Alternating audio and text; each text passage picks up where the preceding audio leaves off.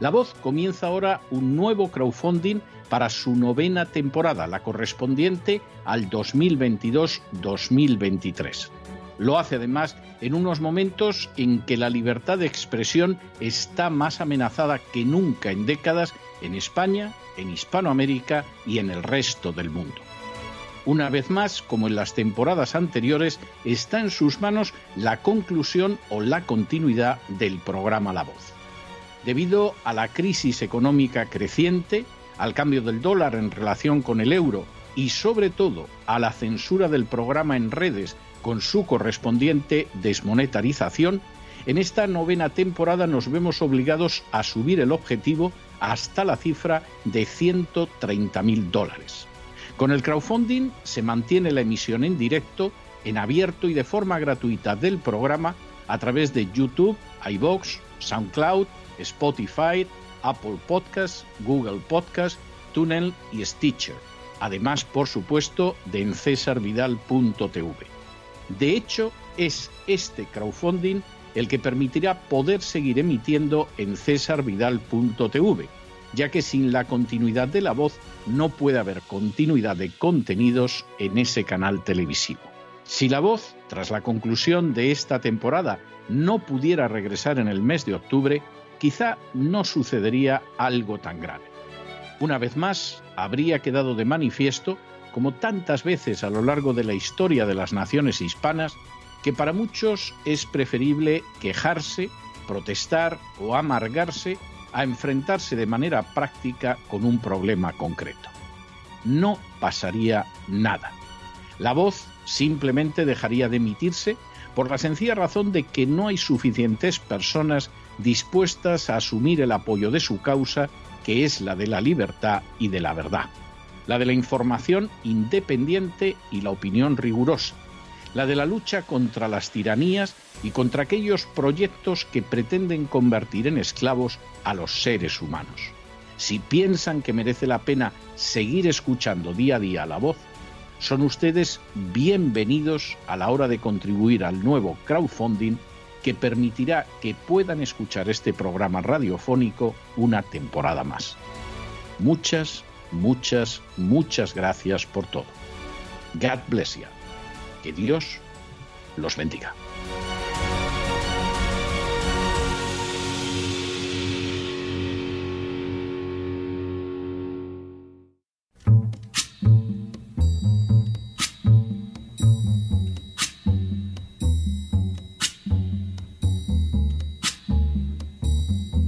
La voz con César Vidal, desde el exilio. When the night has come and the land is dark and the moon is the only light we'll see. No, I won't be afraid. Oh, I won't be afraid just as long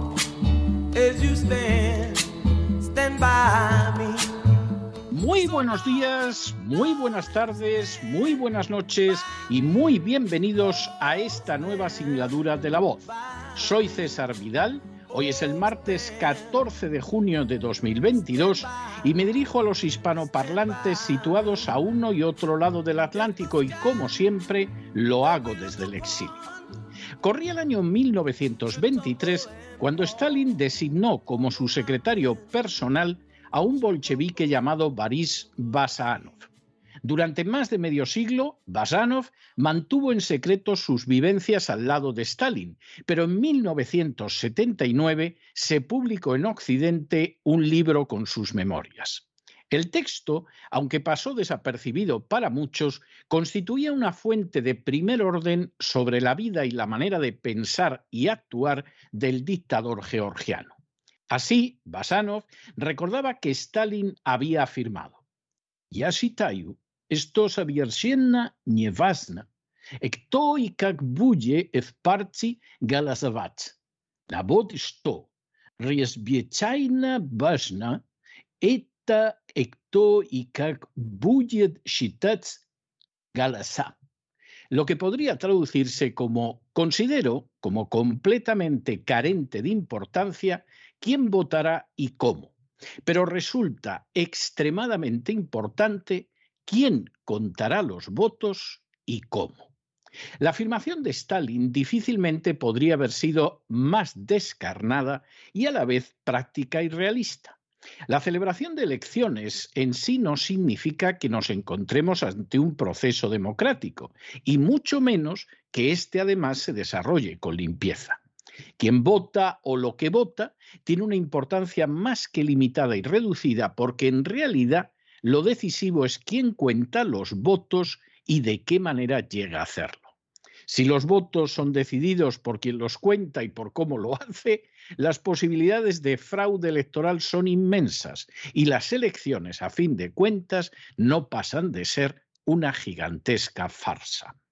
En las últimas horas hemos tenido nuevas noticias sobre las últimas elecciones presidenciales celebradas en Estados Unidos. Sin ánimo de ser exhaustivos, los hechos son los siguientes. Primero, The Sousa Media LLC ha estrenado hace unas semanas en Estados Unidos un documental titulado 2000 Mules, es decir, 2000 mulas. Segundo, el documental cuenta con la presencia, entre otros, de Catherine Engelbrecht, Dennis Prager, Charlie Kirk, Eric Metaxas y Larry Eldad.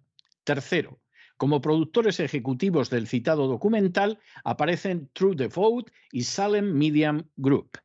Cuarto, el documental comienza señalando la enorme importancia de las elecciones en una democracia para pasar a continuación a analizar el fenómeno de que cuando las últimas elecciones presidenciales americanas parecían ganadas por Donald Trump, de repente el recuento de votos se detuvo en algunos estados para reanudarse después con la victoria de Joe Biden.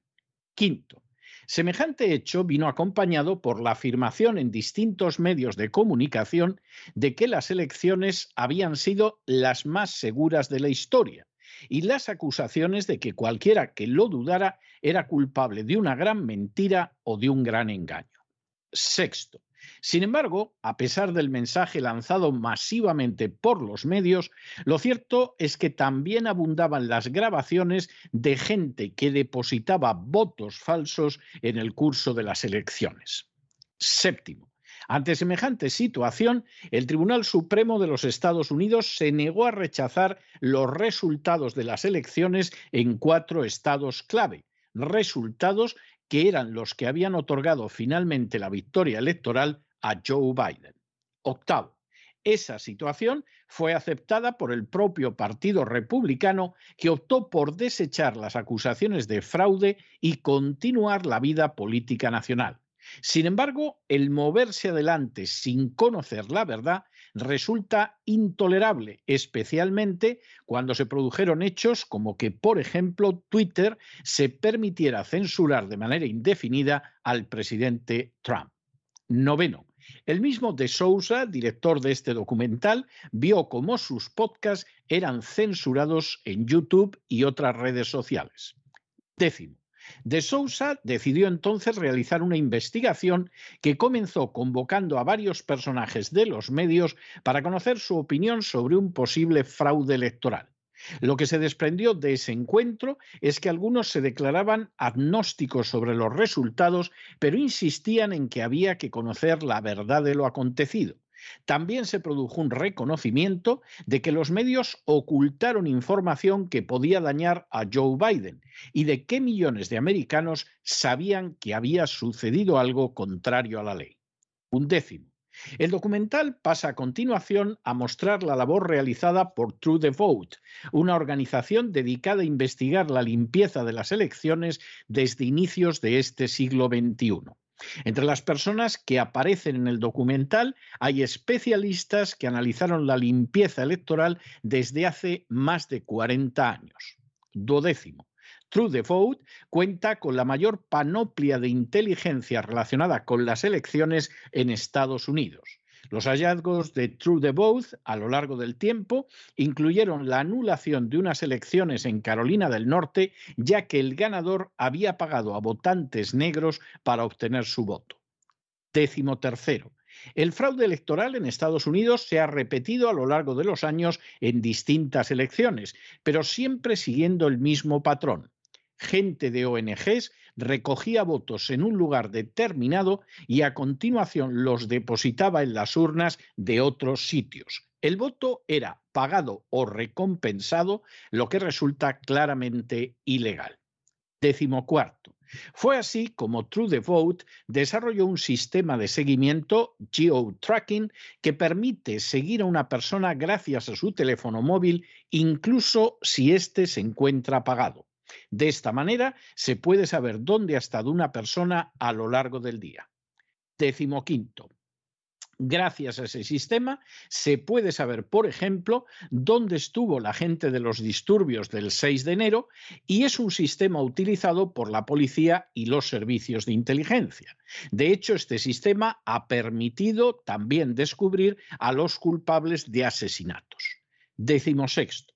Este método ha permitido ver que el día de las elecciones presidenciales hubo miles de personas que recorrieron los colegios electorales de los estados controvertidos en los que iba ganando Trump y repentinamente Biden consiguió la victoria electoral. Décimo séptimo. Este análisis había sido precedido por un análisis realizado en el estado de Georgia que permitió descubrir que en Atlanta hubo 242 personas denominadas mulas de ocho organizaciones que durante dos semanas estuvieron arrojando votos presuntamente ilegales en los lugares de recogida. Décimo octavo. La mula es una persona que pertenece a una organización que trafica con votos, recogiéndolos de un lugar y llevándolos a otro. Está encargada de llevar los votos a distintos lugares de entrega. Décimo noveno. La mula suele ser una persona de mala reputación, incluso violenta, muchas veces con antecedentes penales, que recibe habitualmente 10 dólares por cada voto depositado. De hecho, estas mulas han sido utilizadas también para realizar actividades ilegales relacionadas con los antifas o con Black Lives Matter. Vigésimo. Así, una sola mula pudo ir, por ejemplo, a 28 lugares distintos localizados en Atlanta, Georgia, para entregar votos en un solo día procedentes de distintas ONGs. Vigésimo primero. En Phoenix, Arizona, se detectaron más de 200 mulas. En Milwaukee, 100 mulas. En Michigan, principalmente en Detroit, más de 500, que incluyeron a individuos que depositaron votos en más de un centenar de lugares. Y en Pensilvania, que dio las elecciones a Biden, solo en la ciudad de Filadelfia se localizaron más de 1.100 mulas que en cada caso dejaron votos en no menos de 50 lugares. Vigésimo segundo. A ese sistema se ha sumado la recogida de vídeos de los lugares donde se depositaban los votos, pudiendo identificar este método utilizado. Vigésimo tercero. De esa manera queda de manifiesto que 2.000 mulas que depositaron votos en una media de 38 buzones electorales, con que hubieran dejado solo 5 votos fraudulentos por entrega, implicarían 380.000 votos falsos e ilegales. Vigésimo cuarto.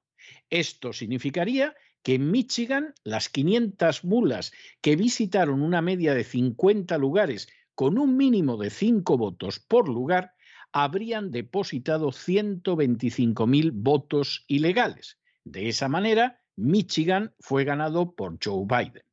Vigésimo quinto. En Wisconsin, 100 mulas con una media de 28 entregas y 5 votos ilegales por cada una significarían 14.000 votos ilegales. Así, Wisconsin también fue ganado al final por Joe Biden. Vigésimo sexto.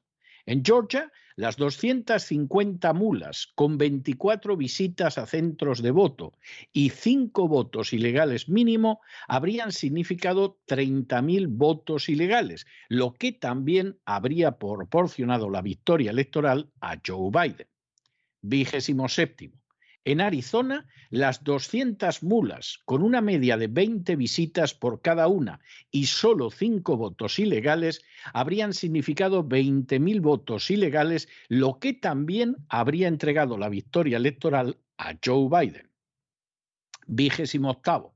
En Filadelfia, solo 1.100 mulas, con una media de 50 visitas para depositar votos y un mínimo de 5 votos ilegales, habrían significado 275.000 votos ilegales que hubieran otorgado de nuevo la victoria electoral a Joe Biden. Vigésimo noveno. De esta manera, sin la acción de las mulas citadas, la realidad es que Trump habría obtenido 279 compromisarios frente a los 259 de Joe Biden, ganando así las elecciones y disfrutando de un segundo mandato presidencial. Trigésimo. Sin embargo, lo cierto es que el fraude pudo ser incluso mayor en favor de Joe Biden ya que el estudio se ha realizado sobre la base de tan solo 2.000 mulas, pero es más que posible que su número real superara las 54.000. Si éstas tan solo visitaron cinco puntos de recogida de votos y depositaron solo tres votos ilegales, nos encontraríamos ante 810.000 votos ilegales.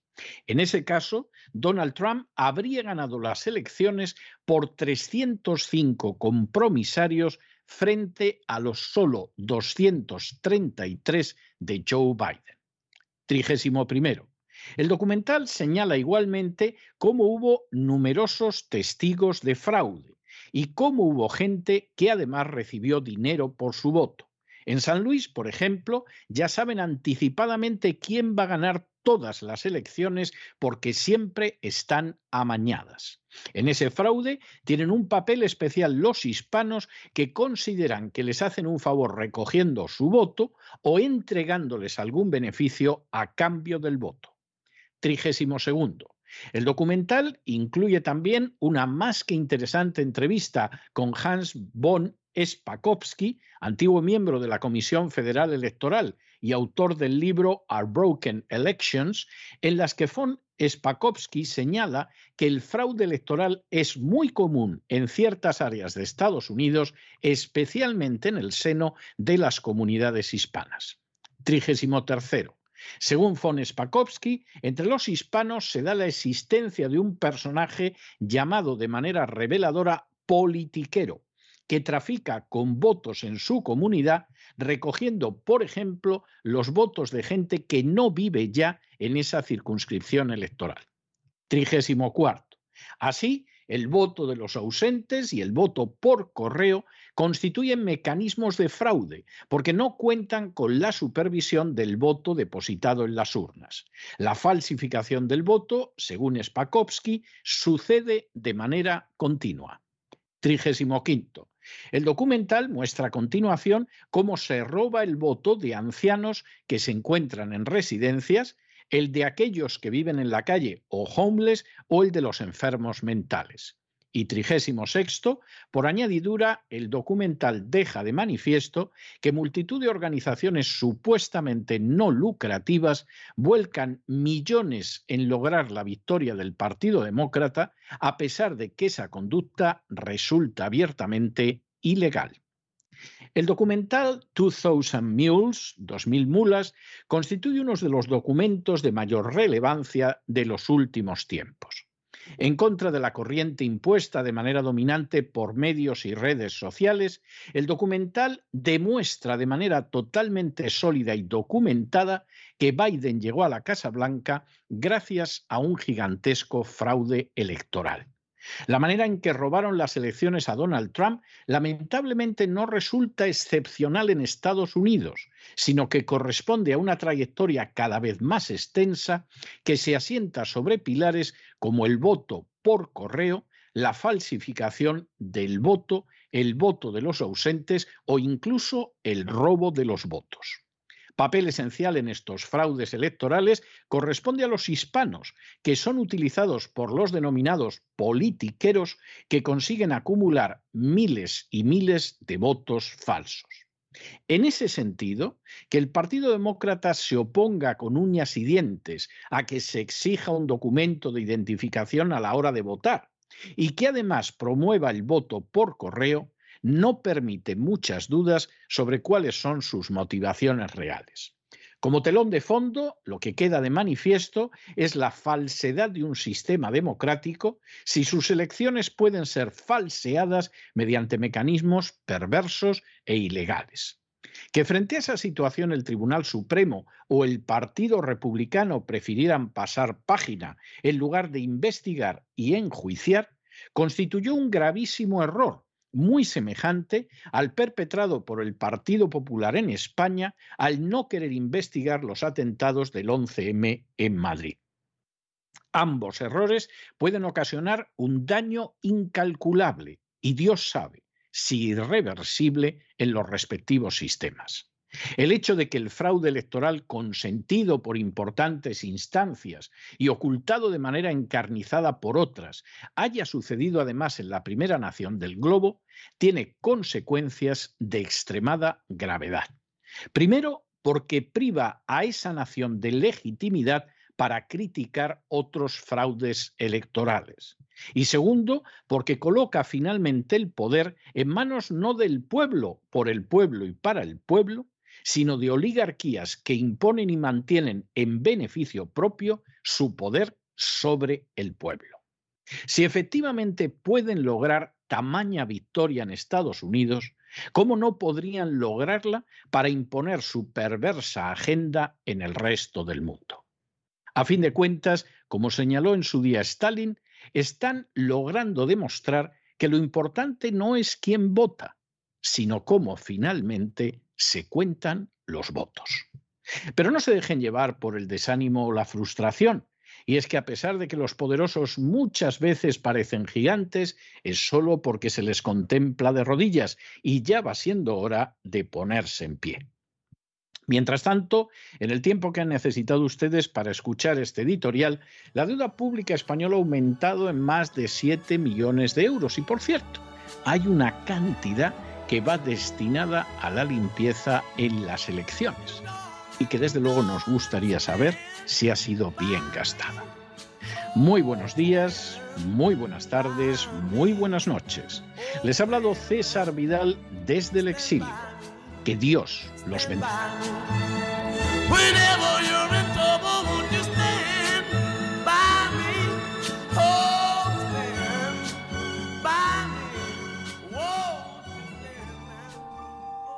Esta sección está patrocinada por crowdfunding con el siguiente mensaje. Nuestro Señor Jesucristo, el único Dios verdadero, es misericordioso y nuestro Salvador.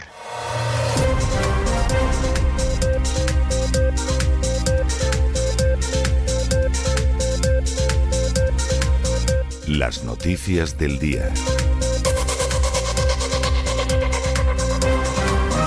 Estamos de regreso y estamos de regreso después de ese editorial que hemos dedicado precisamente a ese magnífico documental que se titula 2000 mulas y que ha realizado De Sousa. El documental es un documental impresionante. No les oculto que en el caso de César Vidal.tv estamos intentando el poder proyectarlo en nuestra televisión, porque es un documental muy riguroso, es un documental muy bien documentado, es un documental que obliga a llegar a conclusiones tremendas a lo largo de su aproximadamente hora y media de metraje. Que hubo un fraude en las elecciones presidenciales pasadas, no lo eso es innegable. Hay vídeos, hay testigos, hay multitud de casos en ese sentido. Ese fraude llevó a Joe Biden a la Casa Blanca en contra del que habría sido verdadero ganador de las elecciones, que era Donald Trump. Pues hombre, tampoco crean ustedes que hay mucho lugar para la duda. Porque existían unos personajes curiosos que son las mulas, the mules, en inglés, que reciben ese nombre porque se dedican a trasladar votos que son votos además ilegales. Los votos que les hemos quitado a los homeless, a los que viven en la calle. Los votos que les hemos quitado a los ancianos de las residencias. Los votos que corresponden a aquella gente que se cambió de estado hace años, pero que siguen apareciendo en el censo electoral. Los votos que en un momento determinado conseguimos sobre todo en la comunidad hispana, por eso de que existe un personaje que en inglés llaman politicero, la cosa se las trae, el nombre es tan claro que es en español, que se dedica a recoger todos esos votos. En Estados Unidos es ilegal que una ONG recoja votos y los deposite en los buzones de voto, totalmente ilegal. Pero eso no solo se produjo en las últimas elecciones presidenciales, sino que de hecho se producen muchas elecciones. Y cuando uno ve el traslado de las mulas, más el voto por correo, que no está nada claro qué pasa con él, tiene poquísimas garantías, más el voto de los ausentes, pues evidentemente nos encontramos el terreno abonado para el fraude electoral. Este fraude electoral es indiscutible. Hay distintas organizaciones en Estados Unidos que vienen estudiándolo y advirtiendo contra él desde hace muchísimo tiempo, pero se produce.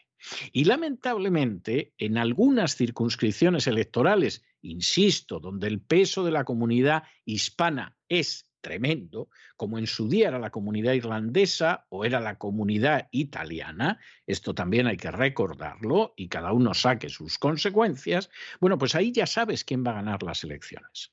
Y hay testimonios que se recogen en el documental en ese sentido. A lo mejor en el condado de al lado las elecciones son limpias, limpísimas. Puede ser, puede ser.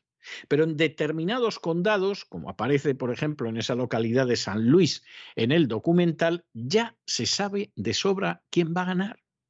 Porque la mafia mexicana, como algunos lo llaman, Mexican Mafia, o los politiqueros, o en última instancia los que comercian con los votos, pues están al servicio generalmente del Partido Demócrata. Y hay hasta una tarifa por voto falso que a veces se entrega a la persona, a veces se entrega a la mula y en muchos casos además, por si esto fuera poco, hay una serie de ONGs que son non-profit, es decir, sin ánimo de lujo, que no pueden entrar en los procedimientos electorales, que no pueden participar en la votación, que no pueden apoyar a un candidato y que sin embargo lo apoyan en un momento determinado porque para eso quien las dirige pues son los oligarcas de turno, por cierto, todos ellos alineados con la agenda globalista. Esto es más claro que el agua y insistimos, vamos a intentar poder proyectar en cesarvidal.tv el documental porque es un documental clarísimo. Esto tiene consecuencias muy graves, porque claro, el escándalo ha sido tan grande e implica que se pueden tergiversar el resultado de unas elecciones presidenciales, que son las máximas elecciones, y claro, aquí determinadas instituciones dicen, ojo que vamos a quedar como Venezuela. Ojo, que es que hemos tenido unas elecciones menos limpias que las que se celebran en la República Islámica de Irán. Ojo, que es que esto parece una nación bananera situada al sur del Río Grande. Bueno, pues vamos a dejarlo pasar, porque no vamos a exponer esta imagen de Estados Unidos al mundo. Ese razonamiento es comprensible, pero ese razonamiento es muy dañino porque finalmente no se toma ninguna medida para que ese fraude no se vuelva a reproducir en el futuro. Y cuando el Tribunal Supremo decide que se lava las manos, que no tiene competencia alguna y que, bueno, da por buenos los resultados, asume una terrible responsabilidad. Y nos encontramos con un Tribunal Supremo que en su día asumió competencias que no tenía para legalizar el aborto en todo el territorio de Estados Unidos mediante la sentencia de Roe versus Wade. Pero luego, a la hora de invalidar unos resultados electorales que llevan a un sujeto a la Casa Blanca surfeando sobre la ola del fraude, el Tribunal Supremo se coloca de perfil muy mal hecho. En el caso del Partido Republicano no vamos a hablar, Por supuesto que hubo gente en el seno del Partido Republicano que quería aclarar esto, pero los grandes capitostes, incluido un Mitt Romney, por ejemplo, prefirieron pasar página y dejar esto para otro momento. Vamos a dejar esto para otro momento porque efectivamente de esa manera, si dejamos esto para otro momento, ya nos tocará a nosotros llegar al poder y todos están contentos. Lo cual recuerda enormemente aquella matanza terrorista que se produjo en Madrid un 11 de marzo y cómo determinados dirigentes del Partido Popular inmediatamente salieron ante la opinión pública diciendo que había que pasar página. Es decir, esto es muy grave, esto es muy serio, las implicaciones pueden dañar mucho la visión del sistema, pasamos página, tiramos adelante y San se acabó. Incluso si en un momento determinado se acaba acusando de esto a inocentes, bueno, por la muerte de un inocente estamos redimidos, que solía decir un catedrático del Opus Dei al que yo conocí en su día. Esta es la situación. Pero claro, esto causa un daño tremendo al sistema. ¿Por qué de entrada priva de muchísima legitimidad a Estados Unidos para señalar los fraudes electorales en una Venezuela, en una Bolivia o en cualquier otro sitio del mundo donde se produzcan. Porque en cualquier momento cualquiera con toda la razón del mundo puede decir, pero ¿qué me está usted hablando de fraude electoral? Si el viejo senil y dañino que tiene usted ahora mismo de inquilino en la Casa Blanca ha llegado ahí gracias a un fraude electoral. ¿Pero qué me está usted hablando? Usted es tonto, arrogante, sinvergüenza o las tres cosas a la vez. ¿De qué me habla usted de fraude electoral? Cuando ese señor ha llegado a la Casa Blanca gracias a las mulas. Y lo han ayudado los medios de comunicación y lo han ayudado las redes sociales que incluso censuraron de manera drástica cualquier información que pudiera en un momento determinado apuntar a un fraude electoral. Usted no tiene la menor legitimidad en este mundo para hablar de fraude electoral en ningún sitio del mundo. Podrá haber fraudes electorales en otros sitios, desgraciadamente es así, pero usted legitimidad cero. Y cero porque usted tiene a un señor en la Casa Blanca que ha llegado mediante un fraude electoral. Y el principal y único partido de la oposición ha decidido pasar página. Y los medios de comunicación se han sometido. Y las redes sociales han censurado a los que decían algo. Siquiera se planteaban preguntas, los han censurado. De manera que usted no tiene ninguna legitimidad para hablar de las elecciones en ningún sitio. Esto es terrible, esto es terrible, pero es así. Y no sabemos si además el daño es un daño en este caso y la cosa se va a curar, o si por el contrario ya hemos entrado en el terreno de las elecciones amañadas por los siglos de los siglos y esto es el final de la gran democracia americana. Porque si al final el resultado de las elecciones lo va a decidir la alianza de un partido con los politiqueros, ¿esto en qué se diferencia de las elecciones amañadas que suceden al sur del Río Grande y que han sucedido durante siglos? Pues lamentablemente en nada, en nada. Y esta es una cuestión muy seria y no se pueden cerrar los ojos, esto hay que corregirlo. Y hay que evitar que ese fraude se pueda volver a dar en el futuro. Esa es la triste realidad y de eso hemos hablado en nuestro editorial. Por cierto, por cierto, recordarles, porque algunas personas nos piden que se lo recordemos, que aunque ya hace varios días que pasamos la meta de conseguir el crowdfunding para el año que viene y habrá una temporada 2022-2023 de La Voz, gracias a ustedes y Dios mediante, todavía cuentan ustedes con algunos días para poder colaborar con ese crowdfunding. Crowdfunding que en estos momentos se encuentra pues aproximadamente en el 125% de su cuantía. Bueno, pues a lo mejor podríamos alcanzar hasta el 150% si ustedes deciden seguir apoyando, como han hecho hasta ahora, de manera desinteresada y generosa, el hecho de que el programa siga adelante. Y ahora entramos en nuestro boletín y entramos en nuestro boletín, como siempre, deteniéndonos en primer lugar en España porque la justicia de Andorra ha decidido investigar a Mariano Rajoy, a Cristóbal Montoro y a Fernández Díaz, entre otros altos cargos del gobierno de Rajoy, por la denominada Operación Cataluña. Vamos a resumirles esto para que ustedes tengan una idea de lo que hay. En un momento determinado, tanto Mariano Rajoy como Cristóbal Montoro, actuando de la manera más vil, cobarde, miserable y traidora, siguieron inyectando y bombeando el dinero que los sicarios de la agencia tributaria les sacan a ustedes de los bolsillos hacia los golpistas de Cataluña. Esto no es una opinión ni una especulación de quien se dirige a ustedes. Esto lo reconoció en sede judicial ante el mismo Tribunal Supremo Cristóbal Montoro, nefasto y criminal ministro de Hacienda con Mariano Rajoy. De manera que esta es una cosa conocida. Pero resulta que este grupo absolutamente nefasto para España, al mismo tiempo, presuntamente cometió acciones ilegales. Acciones ilegales que no tuvieron solo como ámbito España, sino también en el extranjero. Y acciones ilegales que implicaban el chantaje, la presión y un larguísimo etcétera. ¿Y cuál sería una de estas acciones ilegales? Pues hombre, plantarse en Andorra, que era un lavadero de dinero negro de la corrupción española, y nos tememos que no solo española, y presionar en un momento determinado al BPA, es decir, a la banca privada de Andorra, para que les dieran datos sobre Puyol y otros santos hermanos mártires, ladrones y corruptos hasta la médula, que podían tener el dinero en Andorra. Intentar saber lo que tenía Puyol y otros en Andorra no es ilegal. Seguramente era obligado, pero existe una vía, que es la vía legal y la vía judicial. ¿Y qué hicieron supuestamente Rajoy, Montoro y Fernández Díaz? Ese señor del Opus Dei que parece que es un delincuente de siete suelas. Bueno, pues muy sencillo.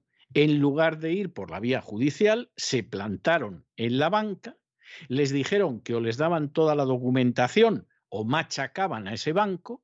Y bueno, si perdían dinero los que tuvieran dinero en el banco, si se iban a la calle los empleados, si se arruinaban los accionistas, a Rajoy, a Montoro y a Fernández Díaz les importaba una higa. Esto dicho por los que bombeaban el dinero de todos los contribuyentes hacia los golpistas, que la cosa tiene delito. ¿Qué va a pasar aquí? Hombre, pues vamos a ver la justicia andorrana hasta dónde llega en esta investigación. Porque claro, aquí en realidad hace tiempo que Rajoy, Montoro y Fernández Díaz, presuntamente, subrayémoslo, tendrían que estar entre rejas. Es más, en un país medianamente decente estarían entre rejas hace años. La justicia ni los ha citado a pesar de que han reconocido que financiaron el golpe de Estado en Cataluña con el dinero de todos los españoles, lo cual como mínimo es una malversación de fondos, como máximo puede ser hasta alta traición.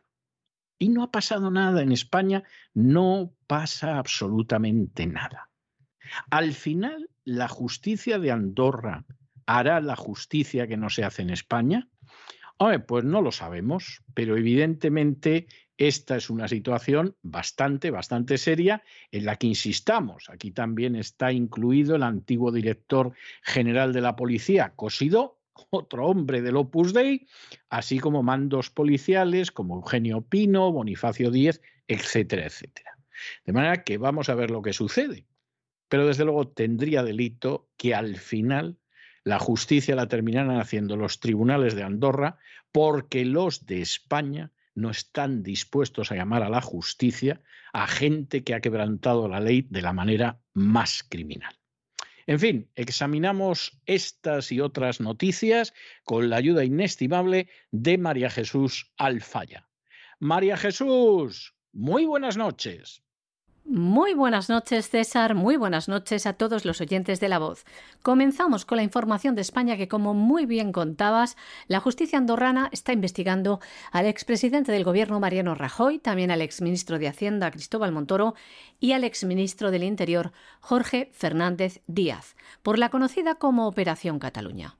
Los hechos denunciados en las querellas están relacionados con presuntos delitos de coacciones a órganos institucionales también delito de amenazas, delito de chantaje, extorsión y creación de documento falso, delitos que se vendrían produciendo desde el año 2014 por parte de agentes de la Policía Nacional a responsables de la banca privada de Andorra, para conocer mediante una vía ilegal información bancaria secreta protegida por la legislación andorrana. ¿Y de quién era esta información? De los expresidentes de la Generalidad Jordi Pujol, Artur Mas, del ex vicepresidente Oriol Junqueras y también a los familiares de estos. Están buscando si estaban detrás, pues el gobierno popular. El juzgado de instrucción número 2 de Andorra está instando a los investigados a designar un abogado. En su defecto, si en el plazo de 15 días desde la notificación de las querellas no lo tuvieran, se les asignará uno de oficio. En la comisión rogatoria del pasado 20 de mayo constan como querellados como les contamos, Mariano Rajoy, Cristóbal Montoro y Jorge Fernández Díaz, pero también el exsecretario de Estado, Francisco Martínez, y el exdirector general de la Policía, Ignacio Cósido. También los exmandos policiales, Eugenio Pino y Bonifacio Díez.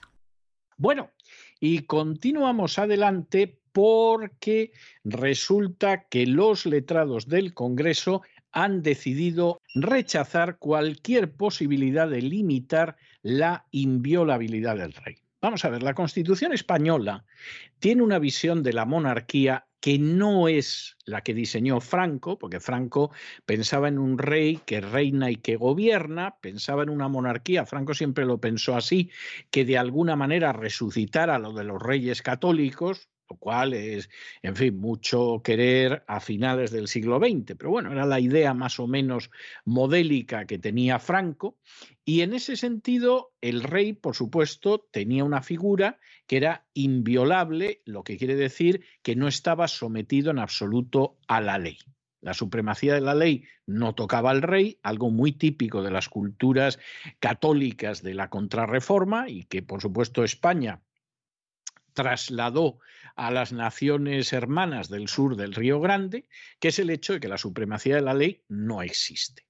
Hombre, no es que no exista para todo el mundo, pero no existe para muchos, porque entre el usted no sabe con quién está hablando y el hecho de que determinados personajes no podían ser jurados, eh, juzgados, pues evidentemente esa supremacía de la ley brillaba por su ausencia. Insistimos en la línea que en algunos países desapareció con la reforma del siglo XVI, en otros con las revoluciones liberales del XVIII y del XIX y en otros como España no desapareció jamás. La cuestión de fondo es que, vamos a ver, esa visión que puede tener una lógica dentro de la perspectiva del franquismo, no tenía lógica en el momento en el que el país iba hacia una monarquía parlamentaria y constitucional. Pero ese fue uno de los privilegios regios del franquismo que mantuvo la Constitución.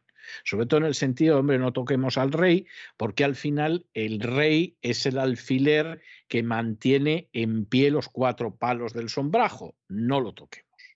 Y en un momento determinado, pues bueno, el Partido Nacionalista Vasco en estos momentos ha intentado avanzar que se limite esa inviolabilidad del rey.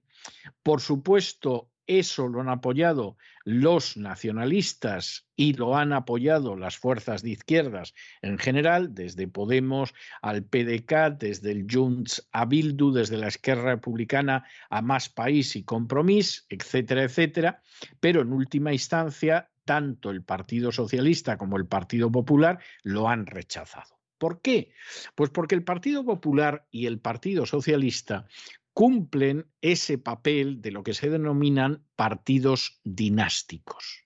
Es decir, son partidos que son conscientes de que el sistema se mantiene en pie sobre la base de la monarquía y que como la monarquía se vea deteriorada, a saber lo que puede acabar aconteciendo. Y aunque teóricamente, y se nos repite continuamente, el actual rey no es como su padre, miren ustedes si al final es como su padre y entonces el sistema pues acaba yéndose a hacer gárgaras. De manera que vamos a mantener eso, aunque sea absolutamente anacrónico, precisamente por el riesgo de que hay de que al Borbón anterior le haya sucedido otro Borbón que a lo mejor no se diferencia tanto de él. Eso es comprensible y se puede entender. Pero no cabe la menor duda de que es inaceptable. No se puede aceptar en un sistema que se presenta como democrático que sea inimputable el jefe del Estado, que además es el rey, y cuya legitimidad, pues hombre, es una legitimidad discutible, porque es verdad que los españoles votaron la Constitución y por lo tanto aceptaron la monarquía, pero eh, evidentemente la legitimidad de los reyes no deriva del pueblo. Y por lo tanto es algo que no es democrático. No tiene por qué ser antidemocrático. Incluso hay países que ha ayudado esa figura del monarca a avanzar hacia posiciones democráticas, como es el caso de Inglaterra o las monarquías escandinavas. Pero en sí, la figura de un monarca no solo no es democrática, sino que incluso choca con la democracia, razón por la cual no puede tener privilegios. Y cuanto más privilegios tenga, tanto el jefe del Estado, rey, como otros personajes, menos creíble es esa democracia, porque el principio de igualdad ante la ley y el principio de la supremacía de la ley está erosionado por una serie de privilegios. El Partido Socialista y el Partido Popular han unido hoy sus votos en la mesa del Congreso para rechazar la tramitación de la proposición de ley presentada hace una semana por el Partido Nacionalista Vasco, una proposición de ley que pretendía limitar el alcance de la inviolabilidad del rey. Hay que decir que Vox no ha estado presente en la mesa del Congreso. Esta proposición de ley fue apoyada también por Podemos, Ezquerra Republicana de Cataluña, Más País, Compromís, Bildo, Juntos por Cataluña y el PDCAT. Esta iniciativa del Partido Nacionalista Vasco, presentada por su portavoz parlamentario, Aitor Esteban, consistía en añadir un segundo punto al artículo 55 bis de la Ley Orgánica del Poder Judicial para habilitar al Supremo a examinar las acciones del rey que no tengan refrendo en las Cortes. Y también las que no tengan relación con la gestión de la jefatura del Estado. Es decir, pretendían que los actos privados del rey quedarán fuera de la protección, de la inviolabilidad. El Partido Socialista y el Partido Popular se han amparado en el criterio fijado por los servicios jurídicos del Congreso, que sostienen que la propuesta del PNV invade lo previsto en la Carta Magna, la Constitución española. Una reforma de ese calado no puede hacerse con una ley orgánica, sino que requiere una reforma constitucional. En su escrito, los letrados del Congreso señalan que esta proposición de ley, les leemos, invade la reserva constitucional existente en cuanto a los elementos esenciales de la corona definidos en el título 2 de la Constitución, al pretender un desarrollo normativo contrario al régimen jurídico de la inviolabilidad de la jefatura del Estado. Bueno, y en estos momentos nos vamos a Hispanoamérica y nos vamos concretamente a Nicaragua. Estados Unidos acaba de restringir la visa a 93 personas relacionadas con el régimen de Daniel Ortega en Nicaragua, lo cual, dicho sea de paso, nos parece comprensible, pero tampoco, tampoco tenemos la impresión de que eso esté causando un dolor irreparable a los de la visa y a Daniel Ortega. Bueno, no van a poder ir a comprar zapatos a Miami, pero anda que no se pueden comprar zapatos de muchas maneras sin ir a Miami, incluso, incluso por correo y desde tiendas de Miami. O sea que esto no nos parece que vaya a causar mucho daño, salvo dar la sensación de que flexionamos músculos ante la dictadura sandinista.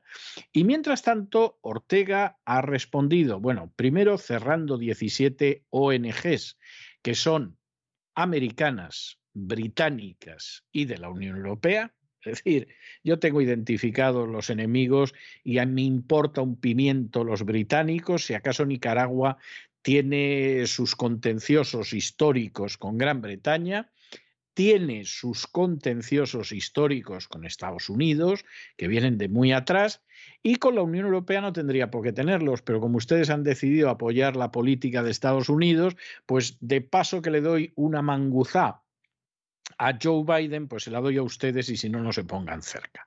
Pero claro, aquí aparece en este momento otra cuestión, y es que Daniel Ortega ya ha dicho que puede permitir la entrada de fuerzas extranjeras en Nicaragua, incluyendo fuerzas que vengan de Rusia.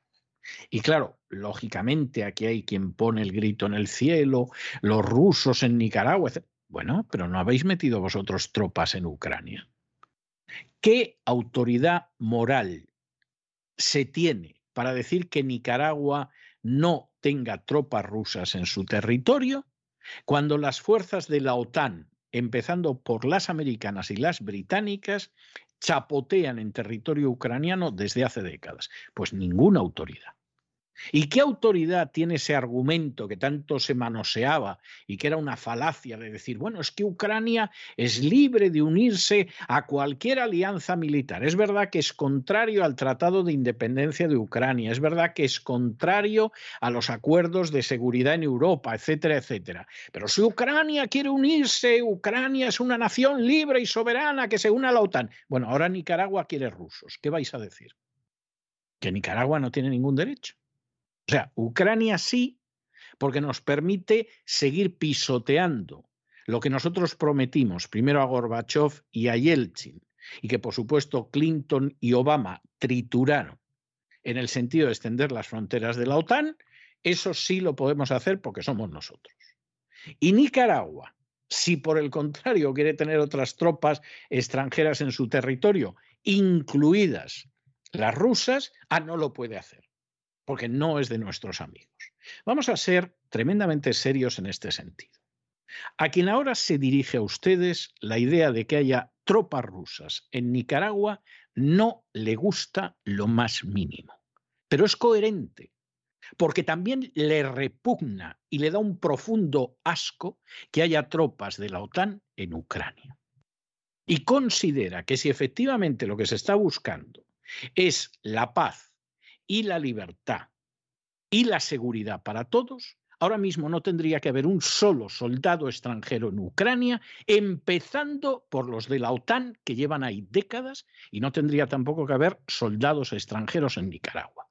Pero no se puede incurrir en la inmensa hipocresía de decir que, claro, cuando se suman a nosotros, aunque sea en contra de lo pactado, de la legalidad internacional, etcétera, son naciones que actúan libremente y por lo tanto tenemos que aceptar que nosotros les vamos a colocar ahí los misiles. Y cuando de pronto son otros países, ah, entonces es terrible, es una injerencia extranjera terrible, los rusos no pertenecen al continente americano, es obvio no deberían estar en el continente americano, ni tampoco los americanos en territorio europeo. ¿O es que Estados Unidos está en territorio europeo en los últimos tiempos porque ha cambiado la geografía universal? Y este, este es el gran problema. La doble vara de medir, que además es nefasta. Y por cierto, doble vara de medir que verán ustedes cuando se produzcan las próximas elecciones fraudulentas en Hispanoamérica, que serán el día menos pensado. Bueno, pues esas elecciones fraudulentas, algunos podremos censurarlas, porque hemos estado en contra de todo tipo de elecciones fraudulentas. Pero el señor Biden no puede decir ni palabra en contra de unas elecciones fraudulentas en Venezuela o en la Cochinchina porque él mismo está en la Casa Blanca gracias a un gigantesco fraude electoral. Y esto es lo que al final separa unas posiciones de otras. Que hay gente que lo que cree es en sus intereses personales. Y según les interese, el blanco está bien si lo hacen ellos y el blanco está mal si lo hacen los otros. Y el negro está mal si lo hacen los otros y el negro está bien si lo hacen ellos. Otros, por el contrario, consideramos que las cosas en sí están bien o están mal. El fraude electoral está mal siempre, no solo cuando lo perpetra Maduro o cuando lo perpetra Evo Morales, sino también cuando se perpetra en favor de Biden. Y las elecciones limpias están bien en todos los sitios, independientemente de que esas elecciones limpias lleven al poder a alguien que nos guste más o menos. Y eso es obvio. Y cuando en vez de actuar así, de acuerdo a unos principios, se actúa de acuerdo a unos intereses que suelen ser bastardos, pues claro, nos metemos en problemas, pero muy serios. Y comenzamos nuestra sección de Latinoamérica en Nicaragua, donde hay varias noticias que se han producido en estos días. Por un lado, hay que decir que el régimen de Daniel Ortega ha cerrado otras 17 ONGs de Estados Unidos, de la Unión Europea y del Reino Unido. También Estados Unidos ha restringido las visas a 93 personas con relación al régimen de Daniel Ortega en Nicaragua. Y la tercera noticia relativa a Nicaragua es que Ortega ha autorizado el ingreso de tropas extranjeras a Nicaragua, incluyendo las rusas, algo que hace cada año. Y comenzamos hablándoles de esta censura a las ONGs. El Ministerio de Gobernación ha cancelado los registros y números perpetuos de 17 organizaciones sin fines de lucro. Las ha acusado de obstaculizar los controles internos y de no haberse registrado como agentes extranjeros. Estas ONGs pertenecen a Estados Unidos, a la Unión Europea y al Reino Unido. Ocho son originarias de Estados Unidos, cuatro de España, dos del Reino Unido, una de Alemania, otra de Italia y otra de Holanda. Lo que respecta a las españolas, se trata de Farmacéuticos Mundi, la Asociación Médicos del Mundo, Fundación El Sueño de la Campana y la Fundación SEM Solidaria. El secretario de Estado de los Estados Unidos, Anthony Blinken, dijo que Washington va a imponer restricciones de visa a 93 personas más que se cree que socavaron la democracia en Nicaragua en el marco de la elección que permitió la reelección del presidente Daniel Ortega en el año 2021. Entre los blancos de las medidas hay jueces, fiscales, miembros de la Asamblea Nacional y también funcionarios del Ministerio del Interior. Anthony Blinken explicó que los jueces y fiscales alineados con el gobierno del país centroamericano y también la vicepresidenta, su esposa, Rosario Murillo, son cómplices de socavar la democracia debido a su papel en el enjuiciamiento y condena de líderes de la oposición, defensores de derechos humanos y otros. Miembros de la Asamblea Nacional y del Ministerio del Interior han ayudado a la administración de Ortega a reforzar, decía Blinken, su control autoritario sobre los ciudadanos e instituciones nicaragüenses. Estados Unidos también citó abusos contra los derechos humanos en Nicaragua cuando se negó a invitar al exguerrillero a la Cumbre de las Américas que albergó en Los Ángeles la semana pasada. Estados Unidos también citó abusos contra los derechos humanos en Nicaragua cuando se negó a que el exguerrillero, el presidente de Nicaragua, acudiera a la cumbre de las Américas. Hay que decir también que el gobierno del presidente Daniel Ortega de Nicaragua autorizaba hace unos días, por medio de un decreto presidencial, el intercambio de naves, aeronaves y personal militar extranjero para fines de intercambio y asistencia humanitaria de beneficio mutuo, así lo definen. Este decreto autoriza, les leemos, el tránsito o estacionamiento en el territorio nacional de efectivos militares, naves y aeronaves de las Fuerzas Armadas y del Ejército. Los ejércitos de Guatemala, de El Salvador, de Honduras, de la República Dominicana, de los Estados Unidos, de México, Venezuela y Cuba. Según dice el documento, algo previamente planificado y coordinado. Este decreto presidencial también autoriza, entre otros, el ingreso de personal y armamento de las Fuerzas Armadas de Rusia. Y hay que decir también que esto es algo que realiza el gobierno de Nicaragua anualmente, estos acuerdos de cooperación.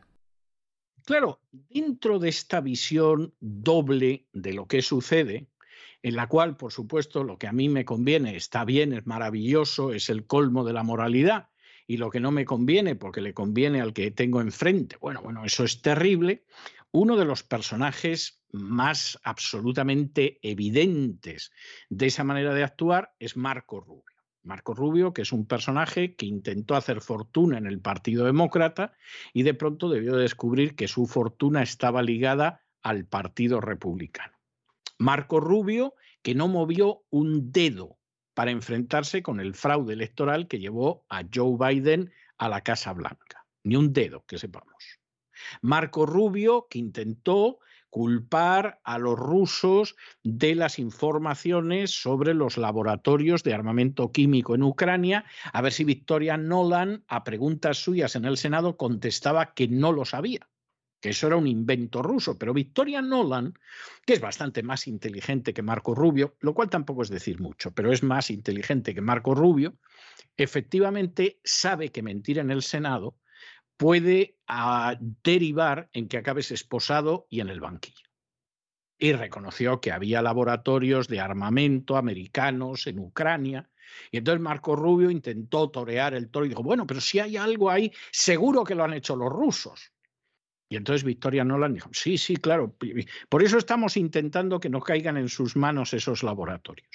Hace apenas unos días, declaración oficial de instituciones de Estados Unidos reconociendo que había más de 40 laboratorios de la OTAN en Ucrania de carácter bioquímico, pero eso sí, simplemente para investigaciones. Ahora, imagínense ustedes qué investigaciones se llevan a cabo en Ucrania con más de 40 laboratorios. Vamos, aquello se ha convertido en la alcantarilla de gérmenes y virus para todo el mundo. Y uno dice, ¿y por qué en Ucrania? ¿Y por qué eso no lo han hecho en Estados Unidos? Entonces, bueno, es que estamos intentando desactivar lo que se hizo en la época de la Unión Soviética. Ya, y lleváis 20 años para cerrar los laboratorios que supuestamente había de la época de la Unión Soviética, pero bueno, ¿qué pasa con esos laboratorios? ¿Se mueven más que un niño con lombrices y no conseguís atraparlos o qué? ¿Pero quién se puede creer eso? Y en medio de toda esta situación, pues Marco Rubio, que sabe cuál es su rebaño de votantes y que pretende mantenerlo, pues se dedica a lanzar cosas que habrá gente que dirá, qué bien, qué bien lo hace. Pero tú lo oyes y dices, este tío es un ignorante o es un sinvergüenza.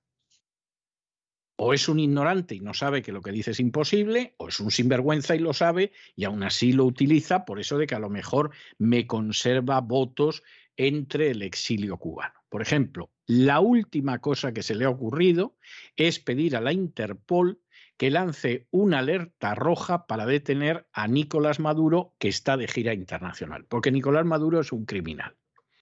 Entonces tú lo oyes y dices, pero vamos a ver, señor Rubio, aceptemos que Marco Rubio es un criminal. Mire, le voy a conceder que el pulpo es un animal de compañía y que Nicolás Maduro es un criminal.